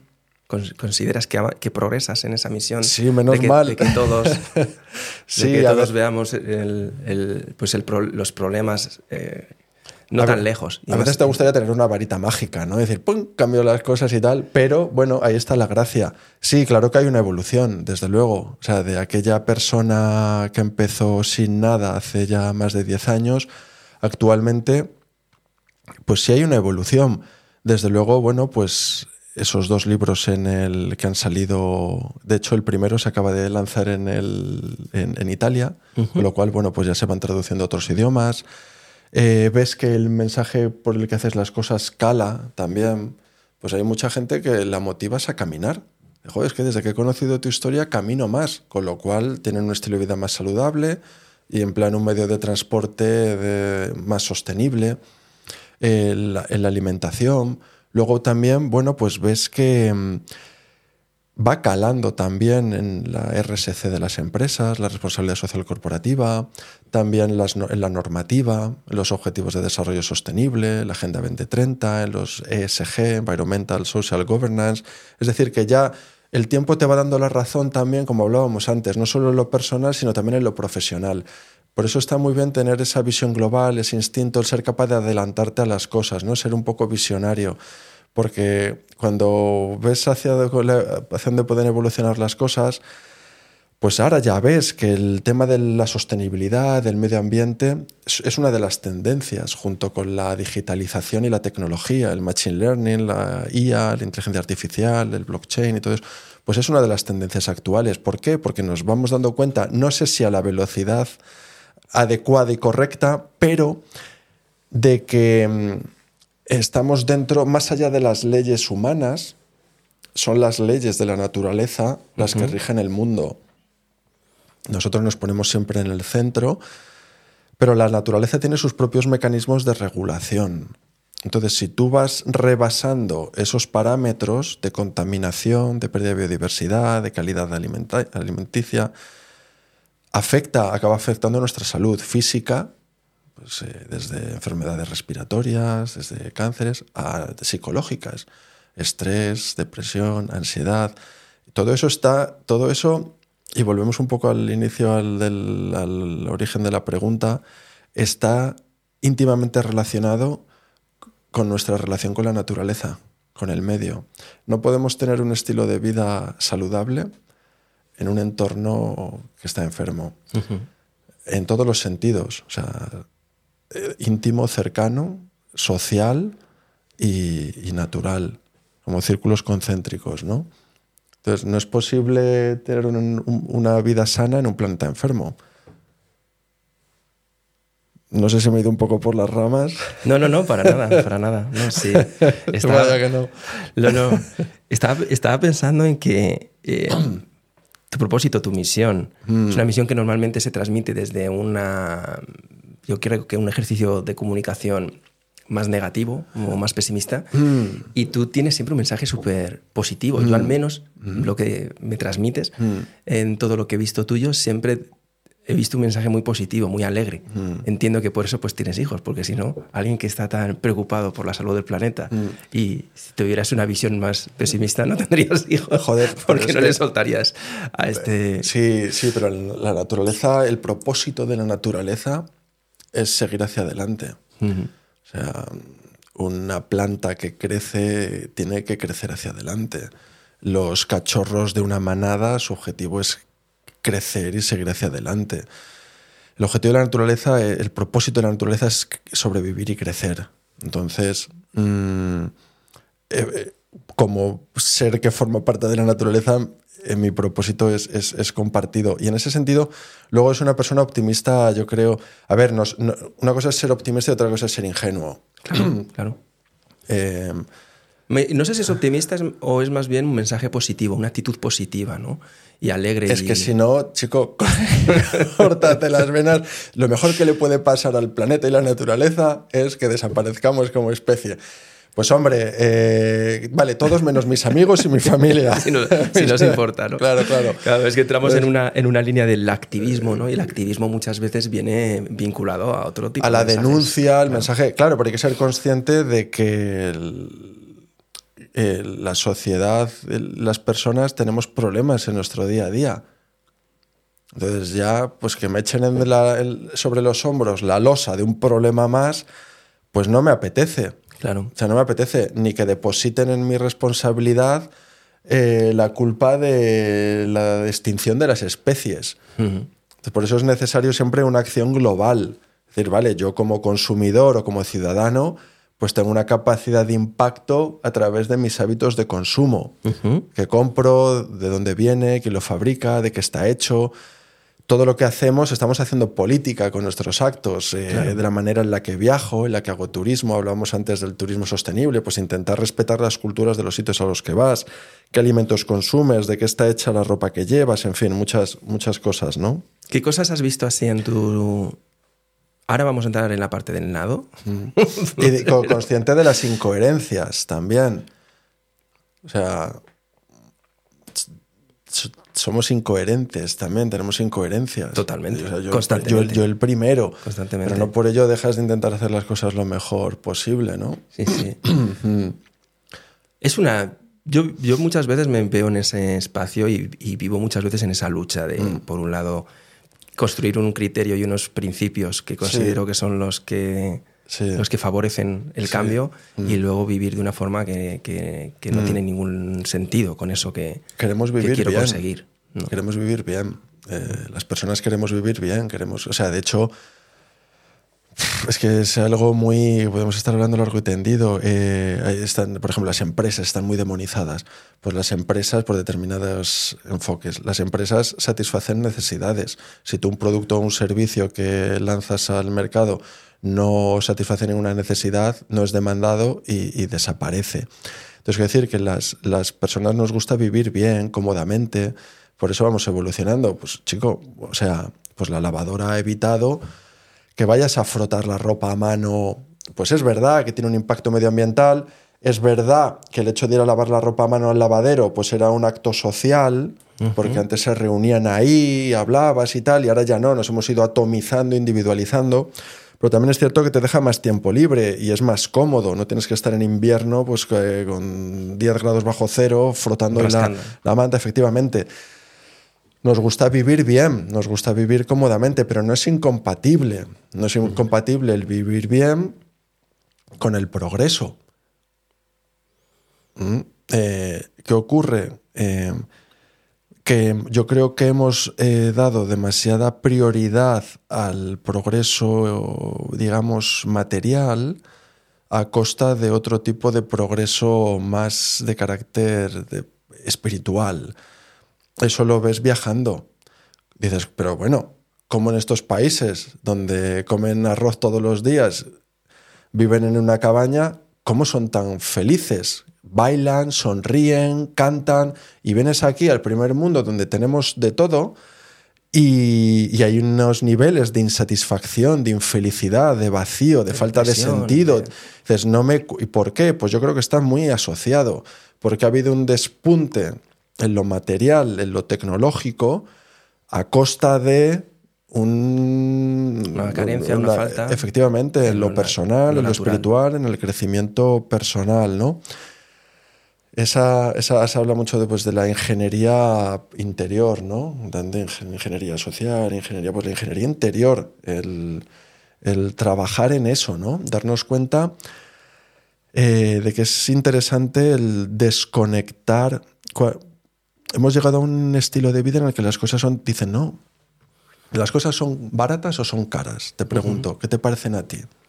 Te estoy preguntando, ¿eh? ¿Son caras o son baratas las, Las cosas? cosas, en ¿Qué te parecen? Sí. Es dep- de- depende, depende de qué cosa, ¿no? Depende de qué cosas. Bueno, una pregunta más ambigua. Bueno, total. eh, generalmente tú escucharás que las cosas son caras. Claro, para todo el mundo- Las cosas son caras. Claro. Cada vez todo está más caro. ¿no? Sí, el ir a la compra, en la luz, el todo, la gasolina, todo está carísimo. Las cosas son muy baratas. Son muy baratas. Tenemos que coger la perspectiva. ¿Cuánto te cuesta un, un lápiz? ¿Qué te Un cuesta? euro. Un euro. Pon un, un- ¿Cuánto el salario, un salario mínimo? Ponte 5 euros la hora. 5 euros la hora significa que un euro son 12 minutos. Si un lápiz cuesta un euro, significa que con 12 minutos de tu tiempo tienes un lápiz. Intenta hacer tú el lápiz. Claro. A ver cuánto te lleva. O sea, saca el grafito de la mina, Sí. talla la madera, engarza la goma. ¿Cuánto cuesta una bombilla? Dos euros. Venga, haz una bombilla. Con 20 en 24 minutos, haz una bombilla. Sí. Un pantalón vaquero. ¿Cuánto cuesta? 30 euros. Hay muchos precios por poner Sí. tipos. Sí, sí, sí, sí, sí. Un móvil. 300 pero- euros. a- 395, 60. En 60. ¿A cambio de qué? Claro. ¿A Efectivamente. cambio de qué? Las cosas son muy baratas. Son muy baratas. ¿A costa de qué? ¿Quién está pagando el precio de eso? Por un lado, la naturaleza, la explotación que estamos haciendo de los recursos por encima de la capacidad de regeneración que tiene la naturaleza. Hay un concepto que es el de sobrecapacidad de la tierra y es el día del año que hemos consumido todos los recursos que la naturaleza es capaz de generar en ese año. Está entre finales de julio, principios de agosto. Desde ese día hasta finales de año, lo que estamos consumiendo son recursos de generaciones futuras. Wow. Entonces, ¿en qué se traduce eso? En erosión del suelo, en contaminación, pérdida de biodiversidad. Entonces, quien está pagando eso es la naturaleza y el segundo que está pagando eso somos nosotros. Que las cosas sean tan baratas han hecho que dejemos de apreciarlas Claro. Y a costa de una insatisfacción y de una Y falta esa de... fecha supongo que se irá cada vez acercando más, ¿no? Claro, Conforme consumimos más y crecemos efectivamente, más, ¿no? efectivamente. Lo que pasa es que ahí entra en juego lo que hemos dicho de los parámetros de la naturaleza. La naturaleza tiene unos límites. O sea, tú no puedes estar explotándola hasta que haya esté completamente esquilmada, porque en paralelo pues irán enfermedades, irán sequías, irán... Eso es. ¿Qué cosas te han impresionado más que has visto en este viaje, por ejemplo, Mm. en términos de, de- de desastre natural? Mm. Que no vemos desde aquí, porque desde aquí se pueden ver cosas, Sí, obviamente. pero- bueno, pues mira, una cosa muy, muy, muy palpable que porque a veces hablas de naturaleza, es lo que te hablaba, quedan, que, que son cosas que quedan muy lejos, ¿no? La contaminación, pues no la veo. Claro. El CO2, pues tampoco. Los vertidos químicos, tampoco. Las especies desaparecen, pues tampoco. Pero algo que se ve y que todos vemos es la basura, los plásticos. Tú has viajado, seguro que has visto en Asia Central, en el sudeste asiático, en países de Latinoamérica, la cantidad de basura. En la India, Lo de la India es en la increíble. India están los llamados slums, son barrios enteros que son vertederos. Mm. Y, o sea, es que te dan ganas de llorar. Ves a niños rebuscando entre la basura, buscando un alambre, buscando algo recuperable, ¿no? Las condiciones, la calidad de vida que, que tiene, que, que es cero. Entonces, eh, asociado todo eso a una gran tasa de mortalidad infantil, de enfermedades. Entonces, eso me impactó tanto, me impactó tanto, esa, que acabo de hacer otra expedición, que ha sido navegando a vela alrededor de España. Ha sido la primera expedición científica y divulgativa, Ah, lo he visto, la. España Azul, Lo he visto en la con el objetivo de elaborar el primer mapa sobre contaminación por plásticos en nuestras costas. Vale. Plásticos y microplásticos. Que pensamos que eso es de, de por ahí, que es de lejos. Sí, sí, Y- no, eso pensamos que eso es. también. No, no, está aquí, está aquí. Entonces, bueno, lo hemos hecho con el respaldo del Ministerio de Transición Ecológica y la Universidad de Cádiz. Vale. Ya hemos completado la expedición y estamos ahora en el laboratorio elaborando los informes. Vale. Y bueno, ya hay estudios que demuestran que tenemos micro y nanoplásticos en el torrente Dentro. sanguíneo, fibras musculares, tal, tal, tal. Entonces, tal es así que, bueno, que me motivó a hacer esta, esta expedición. El- el- la cantidad de plásticos. Y eso impacta mucho, impacta mucho. Estás, por ejemplo, cuando uní los continentes nadando, uno de los cruces fue el mar de Bismarck, en Papúa, en la isla de Papúa. Que eso da para hablar también largo y tendido. Es un ecosistema en el que hay tiburones, cocodrilos, medusas y mucha mierda, mucha contaminación. Estás nadando los días previos a hacer el cruce y claro, nadas en playas donde el fondo está lleno de botellas, de cascos, de... Es una pena, El fondo. es una... el fondo de la playa, el fondo del mar. Es un. Es- estamos convirtiendo el mar en un auténtico vertedero. Entonces, ¿qué pasa? Que como no lo ves, parece que no, que no ocurre. Entonces, eso es algo fácil de comunicar. ¿Por qué? Es muy interesante. Hemos hecho muchas limpiezas de playas. Entonces, invitamos a, a colegios, a estudiantes, universitarios, empresas. ta- Y claro, cuando lo ves, pues ves el bastoncillo de oreja, empiezas a reconocer los objetos que usamos en el día a día, el tapón de la botella, eh, la mascarilla, la toallita de no sé qué, tal. Entonces son objetos que tú reconoces que usas en tu día a día. Y dices, ¿cómo ha llegado Esto aquí. a la playa? Entonces, claro, empiezas a tirar del hilo y dices, claro, a la playa, al mar llegan los ríos. A los ríos van las redes de alcantarillado. A las redes de alcantarillado va el váter de cada uno. Entonces, claro, hay una falta de conciencia o de educación porque el váter no es una papelera. Pues todo lo que tiramos al váter, pum, pum, pum, pum, pum, va, va al mar, ¿no? Entonces, esa es una de las cosas que más me ha impactado. Luego, por ejemplo, en Tailandia, pues Tailandia tienes el árbol de la goma. O sea, todos los árboles locales han sido prácticamente talados para plantar árbol de la goma. ¿Es el árbol de la goma que es? Pues se, se sangre, se resina y esa- ese caucho se utiliza, pues, por ejemplo, para los neumáticos de la industria automovilística de todo el mundo. Ves muchas cosas, pero ves la cara y la cruz. Ves un planeta castigado, pero ves un planeta espectacular. O sea, ahora que estamos con la carrera espacial, con querer descubrir vida en otros planetas, tal, si descubriéramos un planeta como la Tierra en otra galaxia, o sea, yo creo que es como encontrar una aguja en un pajar. O sea, nos quedaríamos sentados del asombro de los ríos, las cascadas, las especies que hay son como de fantasía. O sea, tú ves, los- tú ves un tucán, o sea, pájaro con un pico de color y dices, "Pero este- ¿quién, quién ha diseñado este pájaro? ¿Cómo puede ser? Pero este pájaro, ¿no? O- o en las profundidades del mar, parece que estás en otro planeta. Los peces que hay, las especies, cuando haces submarinismo, dices, pero si es que esto es de fantasía. Entonces nos falta esa capacidad de conectar, ¿no? de maravillarnos, de asombrarnos. Volvemos al niño que tenemos dentro, a ese- esa capacidad de asombrarnos, de sorprendernos. ¿no?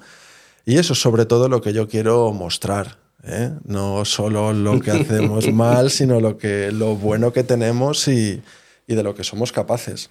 Cuando estuviste cruzando, conectando los continentes a nado, Sí. esta es la, la otra gran hazaña, Sí, ¿no? la expedición Nemo. La expedición Nemo, Sí, en la que cruzaste todos los continentes, o sea, conectaste, perdón, todos los continentes a nado.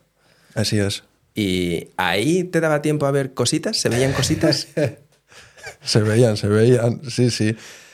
Claro, eh, se ven cosas. O sea, yo nadando he, vis- he visto delfines, he visto calderones, he visto ballenas. Claro, depende del sitio. Y hay otros que afortunadamente no he visto eh, nadando, como son tiburones y como son cocodrilos. Sí los he visto en tierra. Por ejemplo, antes te hablaba de, de Papúa. Pues en Papúa está- hemos hecho un documental y los días previos, pues fuimos a grabar donde están los cocodrilos, que están en la orilla del río, tranquilos, tal. Bueno, el caso, por resumir, eh, el dron acabó en la boca del cocodrilo. Vale, te quería preguntar qué pasó con ese dron finalmente. ¿Se lo tragó el cocodrilo o no? No. Sí, sí, sí. ¿En No, o sea, no se lo tragó, el, el cocodrilo lo expulsó. Ah, expulsó, vale, porque el vale, plástico no está en su menú. No, lo mordió, eh, vio que aquello estaba duro, que no sabía mucho, y, pu- lo, lo escupió y lo recuperamos. La verdad que la manera en la que recuperamos el dron también fue, fue interesante, porque claro, no te puedes acercar ahí andando, decirle al cocodrilo, espera un momento, Tranquilo. coges el dron y te vas. Fue con una especie de a la que le pusimos una especie de gancho, ¿no? De ahí al final pudimos finalmente sacarlo, pero el dron quedó completamente inutilizado para esa travesía, porque cayó al río, quedó mordido, las aspas rotas, o sea, quedó hecho un muñeco. Y, pero bueno, claro, yo tenía que nadar los días siguientes, entonces, claro, esa experiencia del dron y del cocodrilo, pues no me dio mucha Tranquilidad. Pues no, la verdad, la verdad que no. Y Ostras, ahí se tiene que sentir un miedo importante, ¿no? En Claro. ese tipo de, de- de Sí. nado, porque eran kilómetros y kilómetros, ¿no? En todos sí, los casos, ¿no? Sí, sí, sí, sí, sí, sientes miedo. Eh, Por muy marino que seas tú. No, por- no. De hecho, en el mar, por muy buen marino que seas, algo que aprendes es que el mar hay que respetarlo siempre. O sea, no hay que ser temerario. Eh, de hecho, en, pues tú lo sabrás también, en estas aventuras o expediciones, la que pone las condiciones es la meteorología. Entonces, no te puedes por- m- meter a subir el Everest en unas condiciones nefastas de Claro. clima. No puedes cruzar un estrecho con olas de cuatro metros y hay que esperar a que las condiciones sean lo mejor posibles. Aún así, siempre hay riesgos que son inherentes, porque no le puedes decir a, a los cocodrilos, váyanse, déjenme ¿Qué va a pasar despejado el mar, que vamos a pasar. Entonces, es muy importante entrenar. En primer lugar, entrenar bien físicamente nadar. En segundo lugar, llevar embarcaciones de apoyo. En cada estrecho llevábamos dos barcos. Uno delante que te va marcando el rumbo, porque en mitad del mar no hay referencias, no sabes hacia dónde Claro, nadar. claro. Y uno segundo, un segundo barco, una Zodiac más pequeña, aquí cerca de ti, eh, dándote avituallamiento, socorriéndote en caso de emergencia. Luego tener en la costa una ambulancia avisada, que vaya siguiendo la ruta por si hay una emergencia. Y un hospital con antídoto por si te pica una de esas medusas venenosas, como la medusa irukanji. Eh, en fin, un dispositivo de ¿Quién paga todo emergencia eso? preparado. Los patrocinadores, afortunadamente, claro. En Entonces, cada país, todo el. en cada país es un tinglao. Claro. O sea, toda la parte burocrática y de logística, dices, pues sí, sí, bueno, se- lo que ves es la punta del iceberg. Claro. Ves eh, pues la travesía que haces nadando. Pero tirarte a nadar es lo último de lo último. O sea, ya cuando te tiras a nadar dices, bien, por fin, ya estoy haciendo lo que he venido a hacer. Detrás hay meses Claro. de reuniones, de embajadas, de permisos, de autoridades locales, de vacunas, de equipo, de... ¿Sigues, mucho, en relación con esos eh, sponsors? Sí, con algunos sí. A ver, ocurre, eh, por ejemplo, uno de los patrocinadores de la expedición Nemo fue Kayak, el buscador de vuelos, Vale. de viajes de internet, que tiene una sección que es Kayak Travel Pro, que es como un aventurero embajador en cada país, y no tenían ninguno en España. Vale. Entonces hablé con, bueno, me pasaron el contacto y dije, yo soy vuestro hombre. Y cuajamos muy bien. ¿Qué pasa? Que Kayak ha sido absorbido por Momondo. Entonces hay veces que, que hay cambios dentro de las empresas y mantienes el contacto con las personas. Claro. Eh, otro patrocinador fue la marca de ropa El Ganso, marca ropa española. Fabricó un modelo de zapatillas con tejido Sequal, que es un tejido fabricado con redes de pesca recicladas del océano. Pensaba que estabas con EcoAlf. Fíjate. Claro, con EcoAlf tengo muy buena relación. Vale. Conozco a Carol Blázquez, la directora de sostenibilidad y de innovación. En fin, eh, tengo ropa. EcoAlf. En fin, él. él Yo ayudé a lanzar la marca hace Ah, sí. 8 o 10 años. sí. Joder, pues son referentes, vamos. Sí, sí, sí, sí. Tengo zapatillas, de ropa, camisetas, en fin, eh, alguna chaqueta. Sí, súper majos. Son muy majos, sí. No, eh, Javier Goyeneche, Carol Blázquez, sí, sí. Y, y nada, y sobre todo, mira, un ejemplo de empresa eh, volcada con la sostenibilidad, con un impacto Desde positivo. Eso sí, es, sí. sí, sí. Ellos yo creo que son pioneros en la, en la moda, ¿no? En traer, en la, en la creación de... Yo te estoy hablando de 2010, creo, cuando empezamos, cuando trabajamos con ellos. Sí, Fácil. aquí en España son referentes. Luego a nivel internacional, luego pues tienes, por ejemplo, Patagonia también, eh, Claro. marcas de ropa. Pero claro, curioso, en la industria textil hay que ser valientes. Es el- la segunda industria más contaminante del mundo. La cantidad de desechos de la fast fashion de- de- que genera es muy alta.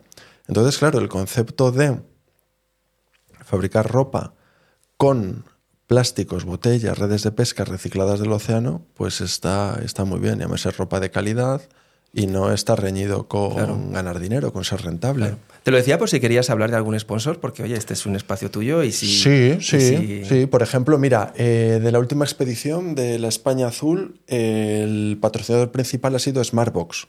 Vale. Las cajitas, de sorpresas, de, viajes, vale. de aventuras. Entonces, claro, tienen también una línea de aventura. Anda. Y por ese lado han, han colaborado con, con nosotros. Vamos, ha colaborado que ha sido el patrocinador principal de la Vale. expedición. Y la verdad que, fíjate, porque estas expediciones tienen un componente de aventura, de exploración, pero también otro importante de sostenibilidad. Y han- son financiadas por eh, iniciativas privadas. Vale. Expediciones que tienen un alto impacto social.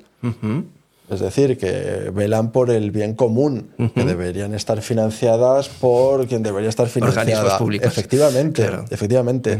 Entonces hay que, bueno, dar la enhorabuena y, y- y- y el agradecimiento a empresas Que que, apoyan que este apuestan de- por claro. proyectos eh, con un impacto, bueno, pues elaborar el primer mapa de la historia sobre contaminación por plásticos. ¿Cuándo lo Otra- tendréis para que sea pues mira, público? mañana lanzamos precisamente, vamos a sacar dos informes. El Vale. primero es sobre macroplásticos, macrobasuras Vale. marinas, que es Vale. todo lo que es visible. Lo lanzamos mañana. Vale. ¿eh? Y además en un momento muy idóneo porque vienen las navidades, fecha de grandes consumo. consumos, efectivamente, luego de plásticos y tal, para generar un poquito de conciencia. Y en 2024 lanzamos el de micro y nanoplásticos, que son todas las muestras que hemos ido tomando en el mar con el, velero. tumbar- ese nos va a tumbar. Ese, ese es, es los dos, con los dos, el macro y el micro, vamos, va a salir una información. Lo importante, siempre con esa actitud positiva y resolutiva, es poner los datos sobre la mesa para que eso se traduzca en soluciones, Claro, en acciones. claro. Eh, No llevarnos las manos a la cabeza y decir, ¡ah, Dios mío! Tal, ¿Y ahora quién va a solucionar el problema? No, no, pues poner sobre la mesa y que, que volvernos a reunir con alcaldes, con consejeros de medio ambiente, con el Ministerio de Transición Ecológica. Eh, y- ¿Os han recibido y os han atendido bien? Sí, la verdad que la acogida ha sido muy buena. Hemos tenido bueno. muy buena bienvenida. Eh, también es verdad que una vez que pones en, rueda, en marcha la rueda, pues claro, ya nadie quiere quedarse. Pero sí hemos tenido muy buena acogida. Empezamos en el País Vasco el 7 de septiembre de 2022 en Donosti, en San Sebastián, y allí con la segunda del gobierno vasco, con Arancha Tapia, y con el consejero de Medio Ambiente de la Diputación de Guipúzcoa, Ignacio Asensio. Y a partir de ahí, claro, con la expedición es una maravilla, porque a veces, joder, siempre va, me voy a Nepal, me voy a Tailandia, no sé qué. Joder, es que tenemos aquí cerca unos sitios, macho. O sea, y además somos seres de tierra. Eh, siempre vemos el mar desde la tierra, ¿no? La, la línea de la playa, de la costa, pues marca esa frontera entre el mundo seguro, estable, tal, del mundo desconocido. Pero claro, dar la vuelta a España navegando, primero eh, te da una óptica completamente diferente, porque ves Claro, la tierra claro. desde el mar. Y la vas reconociendo, vas diciendo, mira. La vas reconociendo, que vas diciendo, pero ¿qué es esto? Si parece que estoy en otro país, que Sí, estoy en un mundo, o sea, no sé, me- Mallorca. Vas desde Palma de Mallorca al sur a Alcudia, al norte. Pues tienes que navegar por toda la costa oeste, la Sierra de Tramontana. Son acantilados, todos unos acantilados que no sabes si estás en Escocia o en el Juego de Tronos. o... Y hay un pequeño entrante. Yo no he visto Juego de Tronos, pero lo Uy. digo porque suena como o Señor de los Si Anillos. lo llegas a decir al principio, no te sientas aquí. bueno, total. Y ves un entrante de repente a, una- a una- a un pequeño pueblito, So- Sawyer. eh, llegar a las Islas Cíes navegando. O sea, vienes desde Coruña, doblas el cabo de Finisterre, una travesía que hicimos por la noche, por la meteorología precisamente, para evitar. Llegas a las Islas Cíes al amanecer. O sea, el sol despuntando sobre el horizonte. Las águilas, las águilas no, las, las, las, las gaviotas, los alcatraces, los cormoranes, pescando en picado, los delfines nadando junto al barco. O sea, una maravilla, una maravilla. Estás desde. Pero si mira que he estado yo veces en Coruña, en Gijón, en Málaga o en Barcelona. Te- estás entrando en el puerto y tienes la sensación de que estás llegando a un sitio nuevo. Entonces, desde el punto de vista de la aventura y de la exploración, a veces no hace falta irse muy lejos para vivir una gran claro, aventura. claro.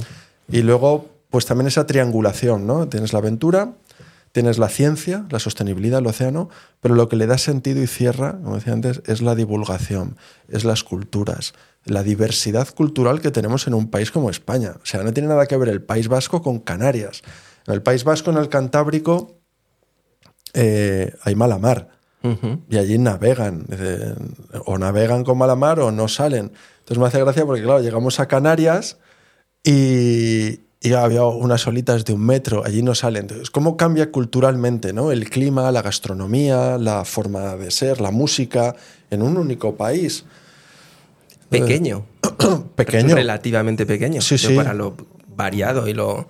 Hombre, más Y- grande que Eslovenia, pero más pequeño Sí. que Argentina, que Perú, Sí. que Brasil, que en fin, que mucho que. Rusia, que China, que Estados Unidos, que Canadá. Es una Pequeño, lo que tenemos, la, la diversidad que hay en España. La es una- diversidad es- es una brutal, locura. es brutal. Y espero que el cambio climático no lo transforme mucho, ¿no? Ese es el. Bueno, ahora el tema del aumento de las temperaturas, no sé si lo percibís, pero cada vez los inviernos son más cálidos, los veranos son más calurosos, Llegan llueve más tarde, menos, claro. el tema de la sequía, el agua, hay que prestar atención al agua.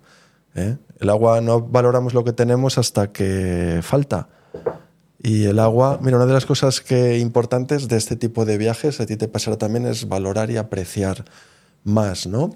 Damos por sentado que tenemos derecho a todo, pero las cosas ha costado ganárselas. El- el- la seguridad de salir a la calle y que no te pase nada. Hay lugares del mundo donde no puedes salir a la calle. La seguridad social, la sanidad, la calidad del agua, el abrir un grifo y que salga agua, la- una ducha. O sea, y una de las cosas que echaba de menos, ¿echas de menos las tortillas de patata, el jamón? Pues no, lo que, ni la cama. O sea, si te digo la verdad, de hecho, cuando terminé la vuelta al mundo caminando, seguía durmiendo en el suelo. Estuve semanas durmiendo en el suelo. En tu casa. En- sí, en mi casa y en fuera. un... Sí, cuando terminé tenía el DNI caducado, la tarjeta de seguridad social caducada, el carnet de conducir caducado. Renové todos los papeles y al mes me fui a una casa en la montaña a escribir un libro, mi primer libro. Vale. ¿Una casa tuya o Una alquilada? casa que alquilé, un hórreo rehabilitado en Asturias, entre los valles asturianos, que alquilé durante un año para escribir mi libro. Y fue un año que me sirvió para aterrizar. Aislado casi todo el tiempo. Prácticamente, cosas. sí, sí. ¿No tenías pareja ahí en ese momento? ¿O Sí tenía pareja, sí, sí tenía pareja. Estaba contigo. Estaba conmigo, estaba conmigo, una exploradora de National Geographic. Ah, Es- la historia de esa relación da para hablar. Otro podcast, ¿no?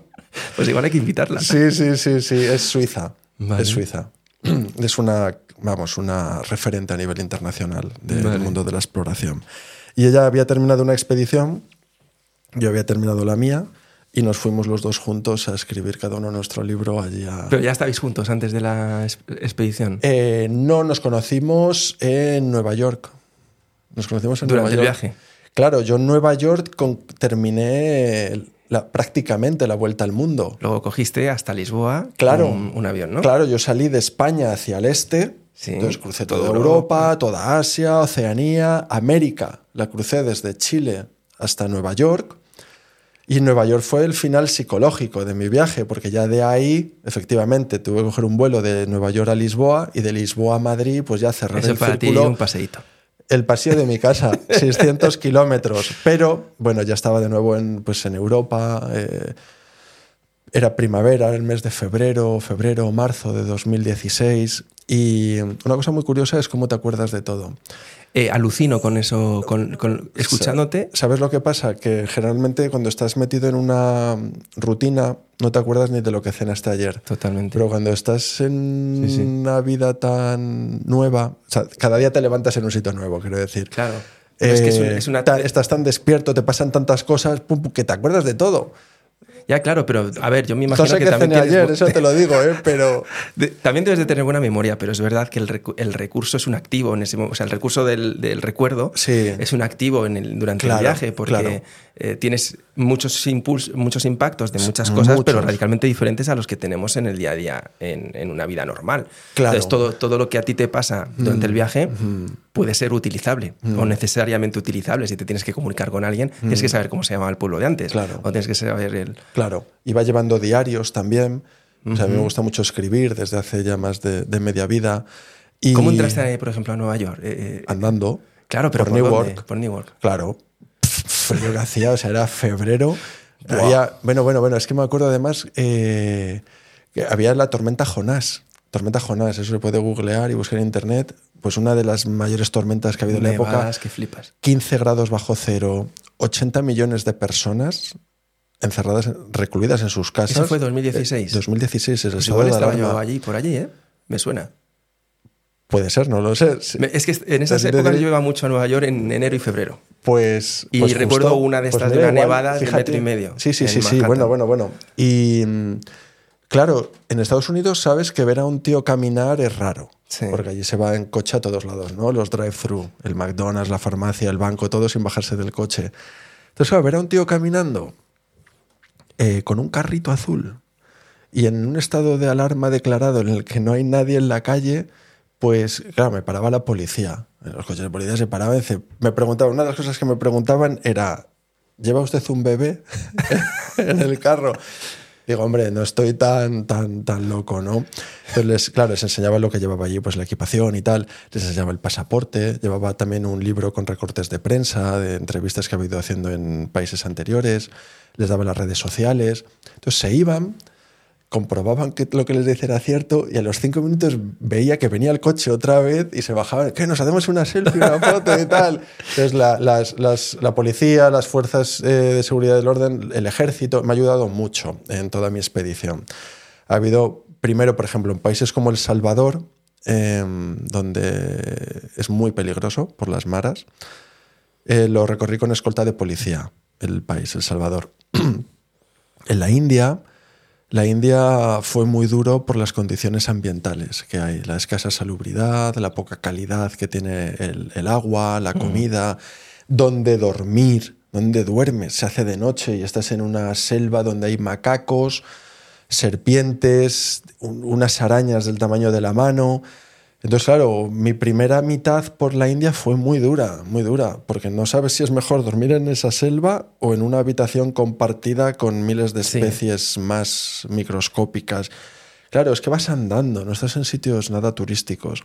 Entonces, justo a la mitad del itinerario por la India, una de estas noches, un día que llevaba llevaba caminando ya 70, 80 kilómetros, una paliza. O sea, para mí la India fue muy duro. Yo tenía, o sea, ese sueño romántico de dar la vuelta al mundo caminando, en la India eh, se, se fue complicando hasta el punto de decir, joder, como siga complicándose así el viaje, eh, no, no va a ser posible.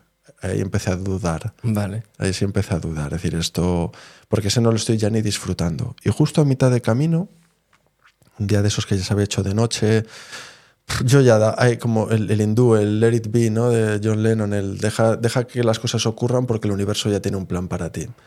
Así que yo seguí caminando y al poco pues vi un hombre sentado ahí en un banco en la sombra, no le veía muy bien. Y ya sabes, con ese acento de Rory Chapari, el indie, ¿no? Que habla, Sí. Where are you going, man? Y Digo, pues aquí buscando un sitio donde dormir. Y me dice, espera aquí cinco minutos Y yo había visto que había una colina con una casa con las luces encendidas en lo alto. Y espera aquí cinco minutos. Y digo, vale, vale. Y veo que el hombre sube la colina, pum, pum, pum. Y a los cinco minutos efectivamente baja y me dice, come on, que sígame, tal. Y subo con el carro, pum, pum, pum, a la colina. Veo que hay más hombres, más personas allí.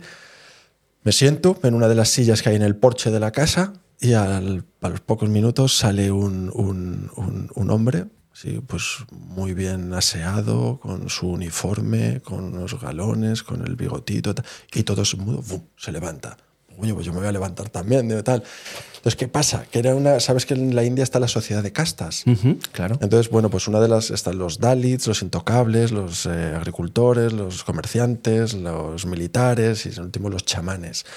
Entonces, era uno de los militares, eh, además, ya no solo por casta, sino de- era como, digamos, como el director de todo UP, de Uttar Pradesh del norte.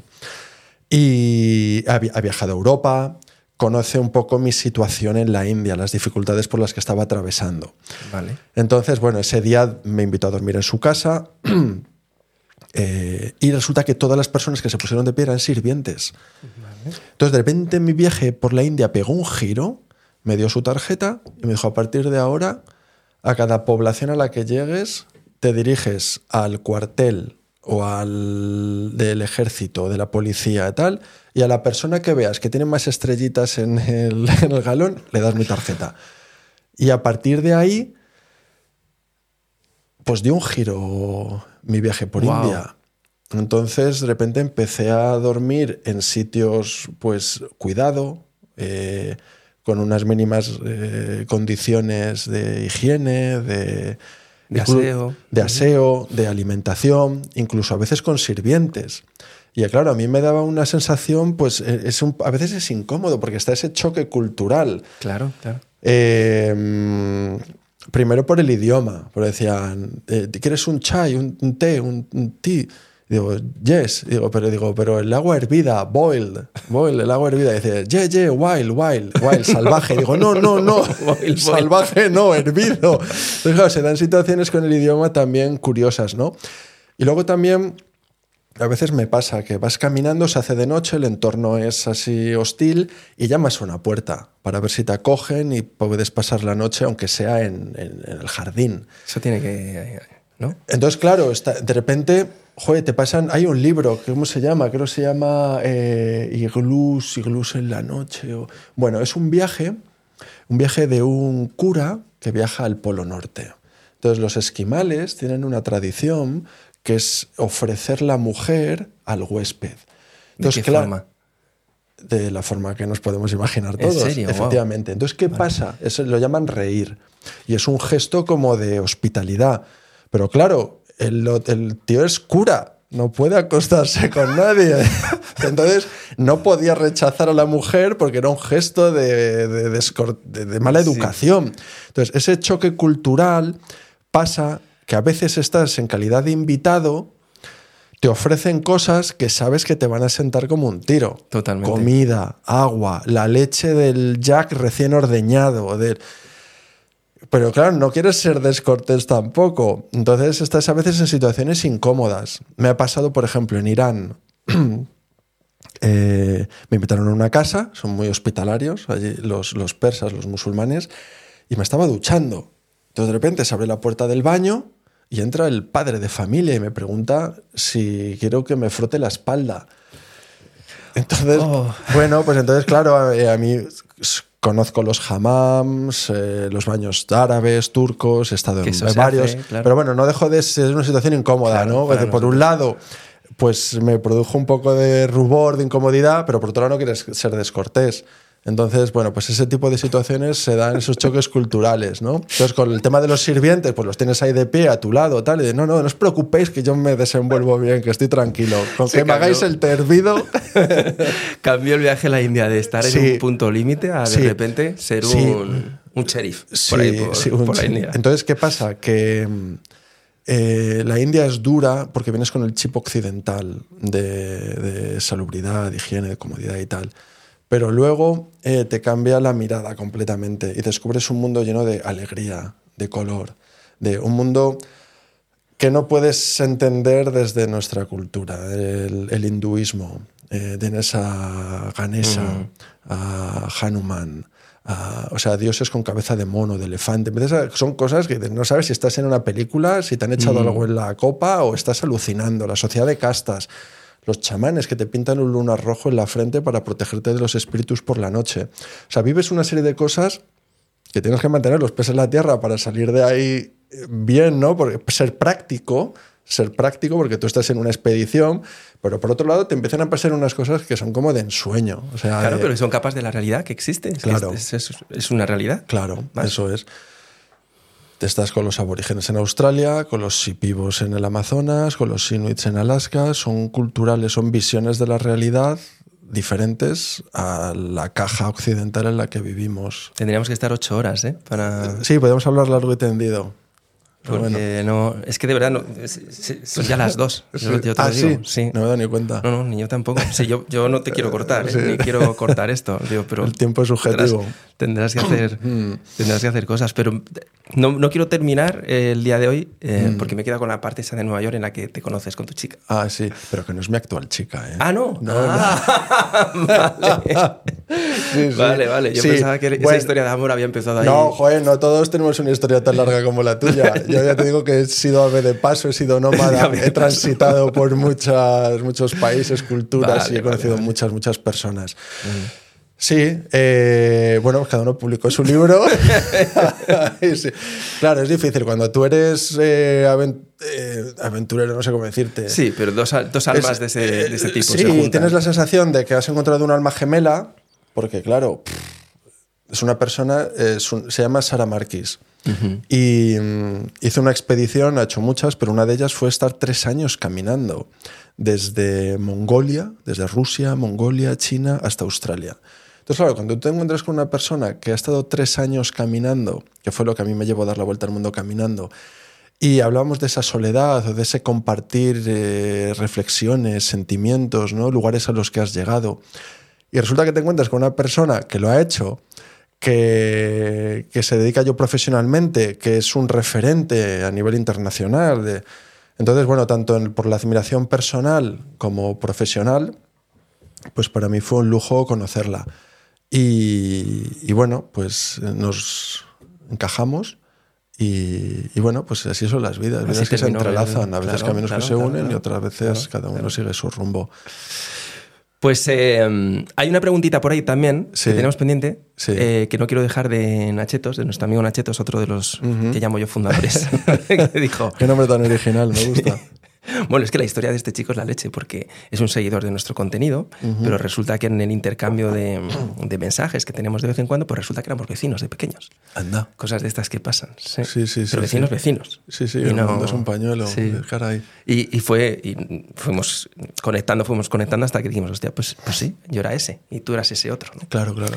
Pero bueno, eh, preguntaba que si después de este, de este gran viaje, Sí. hablando del de caminar, Sí. eh, te habías quedado como con, con- no sé si con algún sentimiento de vacío, eh, y si estabas buscando o planeando algún tipo de expedición similar, Mm. algún tipo de aventura similar para los próximos años, o tu vida está en otro momento, en otro ciclo vital que no, en el que no encaja eso. A ver, eh, no, vacío no, yo soy una persona llena, plena, satisfecho, feliz. No me quiero morir, pero si me muriera, bueno, pues eh, creo He visto que cosas. es- he, visto, he visto cosas, algunas cosas, como decía aquel de la película, ¿no? Eh, es verdad, es verdad que ahora llevo una vida, a ver, como digo, he profesionalizado el hacer expediciones y mm, la divulgación, pero ahora mismo no me voy tres años, porque como tengo dos hijas, que es una aventura, que es una responsabilidad y de quien vivir. no quiero estar lejos tanto tiempo Claro. porque me encanta estar con ellas. O sea, estoy redescubriendo el mundo a través de, de sus ojos, ¿no? Claro. O sea, es que lo que más me apetece hacer es estar con ellas por el monte, saltando, escalando árboles y, y- y en el mar, ¿no? Y entonces sigo haciendo expediciones. De hecho, la última expedición que he hecho ha durado 10 meses y ha sido alrededor de España. Esta del, es esta de del España barco ha sido azul. 10 meses. 10 meses Ostras. navegando, un mes en cada ¿Y comunidad. qué has hecho con, con la familia? ¿Qué has hecho tanto tiempo? ¿Qué has ido nadando? pre- Precisamente, al ser en, en España, me ha permitido compaginarlo con En la puerto familia. podido. Venían al barco, pasaba yo por casa. Vale, vale, guay. Y no ha sido tres años. Por eso te digo que ha habido, ha sido eh, encontrar un equilibrio, un balance entre la vida profesional y la, y la personal, la familiar. Pero, eh, claro, siempre vas pues, pensando en nuevos proyectos, nuevas expediciones. Y que también en algún momento seguramente que cuando las niñas estén mayores, eh, igual a ti te pica el gusanillo de hacer otra cosa, ¿no? A mí el, el veneno ya me ha picado. o sea, yo realmente tengo ya expediciones en mente. Yo hay dos que veo ahora mismo en, un poco así en avanzadilla. Una es escalar la España Azul a nivel global, a nivel internacional, es decir, una vuelta al mundo navegando con un barco escuela al que invitar a universitarios, a científicos y compaginar esa aventura, ese sueño que yo tengo de dar la vuelta al mundo navegando con, con la divulgación y, y otro, otro reto que va más por el lado de la exploración pura y dura, los retos, los límites, y sin, sin sin menospreciar el, el componente de aventura que tiene la otra, es dar la vuelta al mundo sin motores, sin usar un motor, si- simplemente con la fuerza de- del cuerpo. Pero navegando también. ¿O No, no, no, no, cruzar el Océano Atlántico a remo, Vale. eh, ahí es donde entra la bici, cruzar eh, América Vale. en bicicleta o sea, utilizando o cualquier tipo de vehículo sin motor, con la fuerza del propulsado por ti. Eso es, eso es, no vas a parar. eso es. Entonces, claro, cruzar el Atlántico a remo, América caminando o en bicicleta, luego el Pacífico, muy probablemente sería a vela, sin motores, con la fuerza del viento, y luego Asia, una vez llegado a Asia, ya en bicicleta hasta. Europa, hasta España. Bueno, ya sabes que de bicis, ahí yo te puedo echar una mano si quieres. Joder, pues nada me gustaría más. Las cosas, todo llega. Bueno, Todo- yo todo llega. estoy muy feliz de haberte Eh, conocido, es- si te digo la verdad. es- me ha encantado tu energía y Sí, me ha pues, encantado conocerte. el sentimiento es mutuo. Me ha gustado mucho. Ahora terminamos los, los episodios con la pregunta de Antonio, si es que Antonio quiere participar, porque Antonio Claro es parte sí. protagonista de esto también y... Voy a acercar un poquito al micrófono, sí, porque luego no, no se. Mira, Nacho, yo he visto, por lo que te he conocido en estas dos, casi dos horas y el ratito de antes de grabar la intro, Sí. veo que eres una persona que está en paz. Sí, Que está en paz y que tiene un nivel de conciencia mucho más elevado de cualquier persona que yo haya conocido. Mm, Entonces, mi pregunta es, ¿tú crees que la mayoría de los males que tenemos el ser humano se podrían curar conociendo todas las culturas o muchas más culturas de las que habitualmente se conocen y viajando por todo el mundo? Hombre, todos los males, no sé si... Bueno, gracias de entrada por la pregunta y, y por, por las palabras. Soy una persona que está en paz, no quiere decir que no tenga problemas, y- pero una de las cosas que descubres viajando a pie, con ese gran desprendimiento de lo material, es que ni tu felicidad ni tu paz interior dependen de lo que tienes, sino de encontrar un sentido a lo que haces. Entonces, en, el sentido de que, valga la redundancia, en el sentido de que tiene sentido lo que hago, pues sí, soy... Luego también pasa que cuando vives situaciones tan al límite o tan extremas, luego en un entorno tan cómodo, pues estás, estás tranquilo, ¿no? Eh, conocer otras culturas y viajar te abre la mente. O sea, te saca de... te abre la mente, te hace tener otra perspectiva, relativizar también los problemas que tienes, valorar más y las cosas que tienes y por tanto ser más consciente. Y yo creo que precisamente eh, la falta de conciencia es probablemente sea el, el mayor el mayor mal o uno de los males, ¿no? La poca conciencia que tenemos conciencia de cómo está el mundo, que eso te lo da viajar, conocer otras culturas, pero de cómo estás tú mismo también. Tenemos poca conciencia sobre nosotros mismos, o sea, de la higiene postural, cómo te sientas, cómo respiras, cómo caminas, eh, qué comes, cuánto duermes, eh, conciencia sobre estás siendo hay muchas las enfermedades tienen un componente psicológico muy importante cáncer de páncreas eh, por, no gestionar emociones tuyas.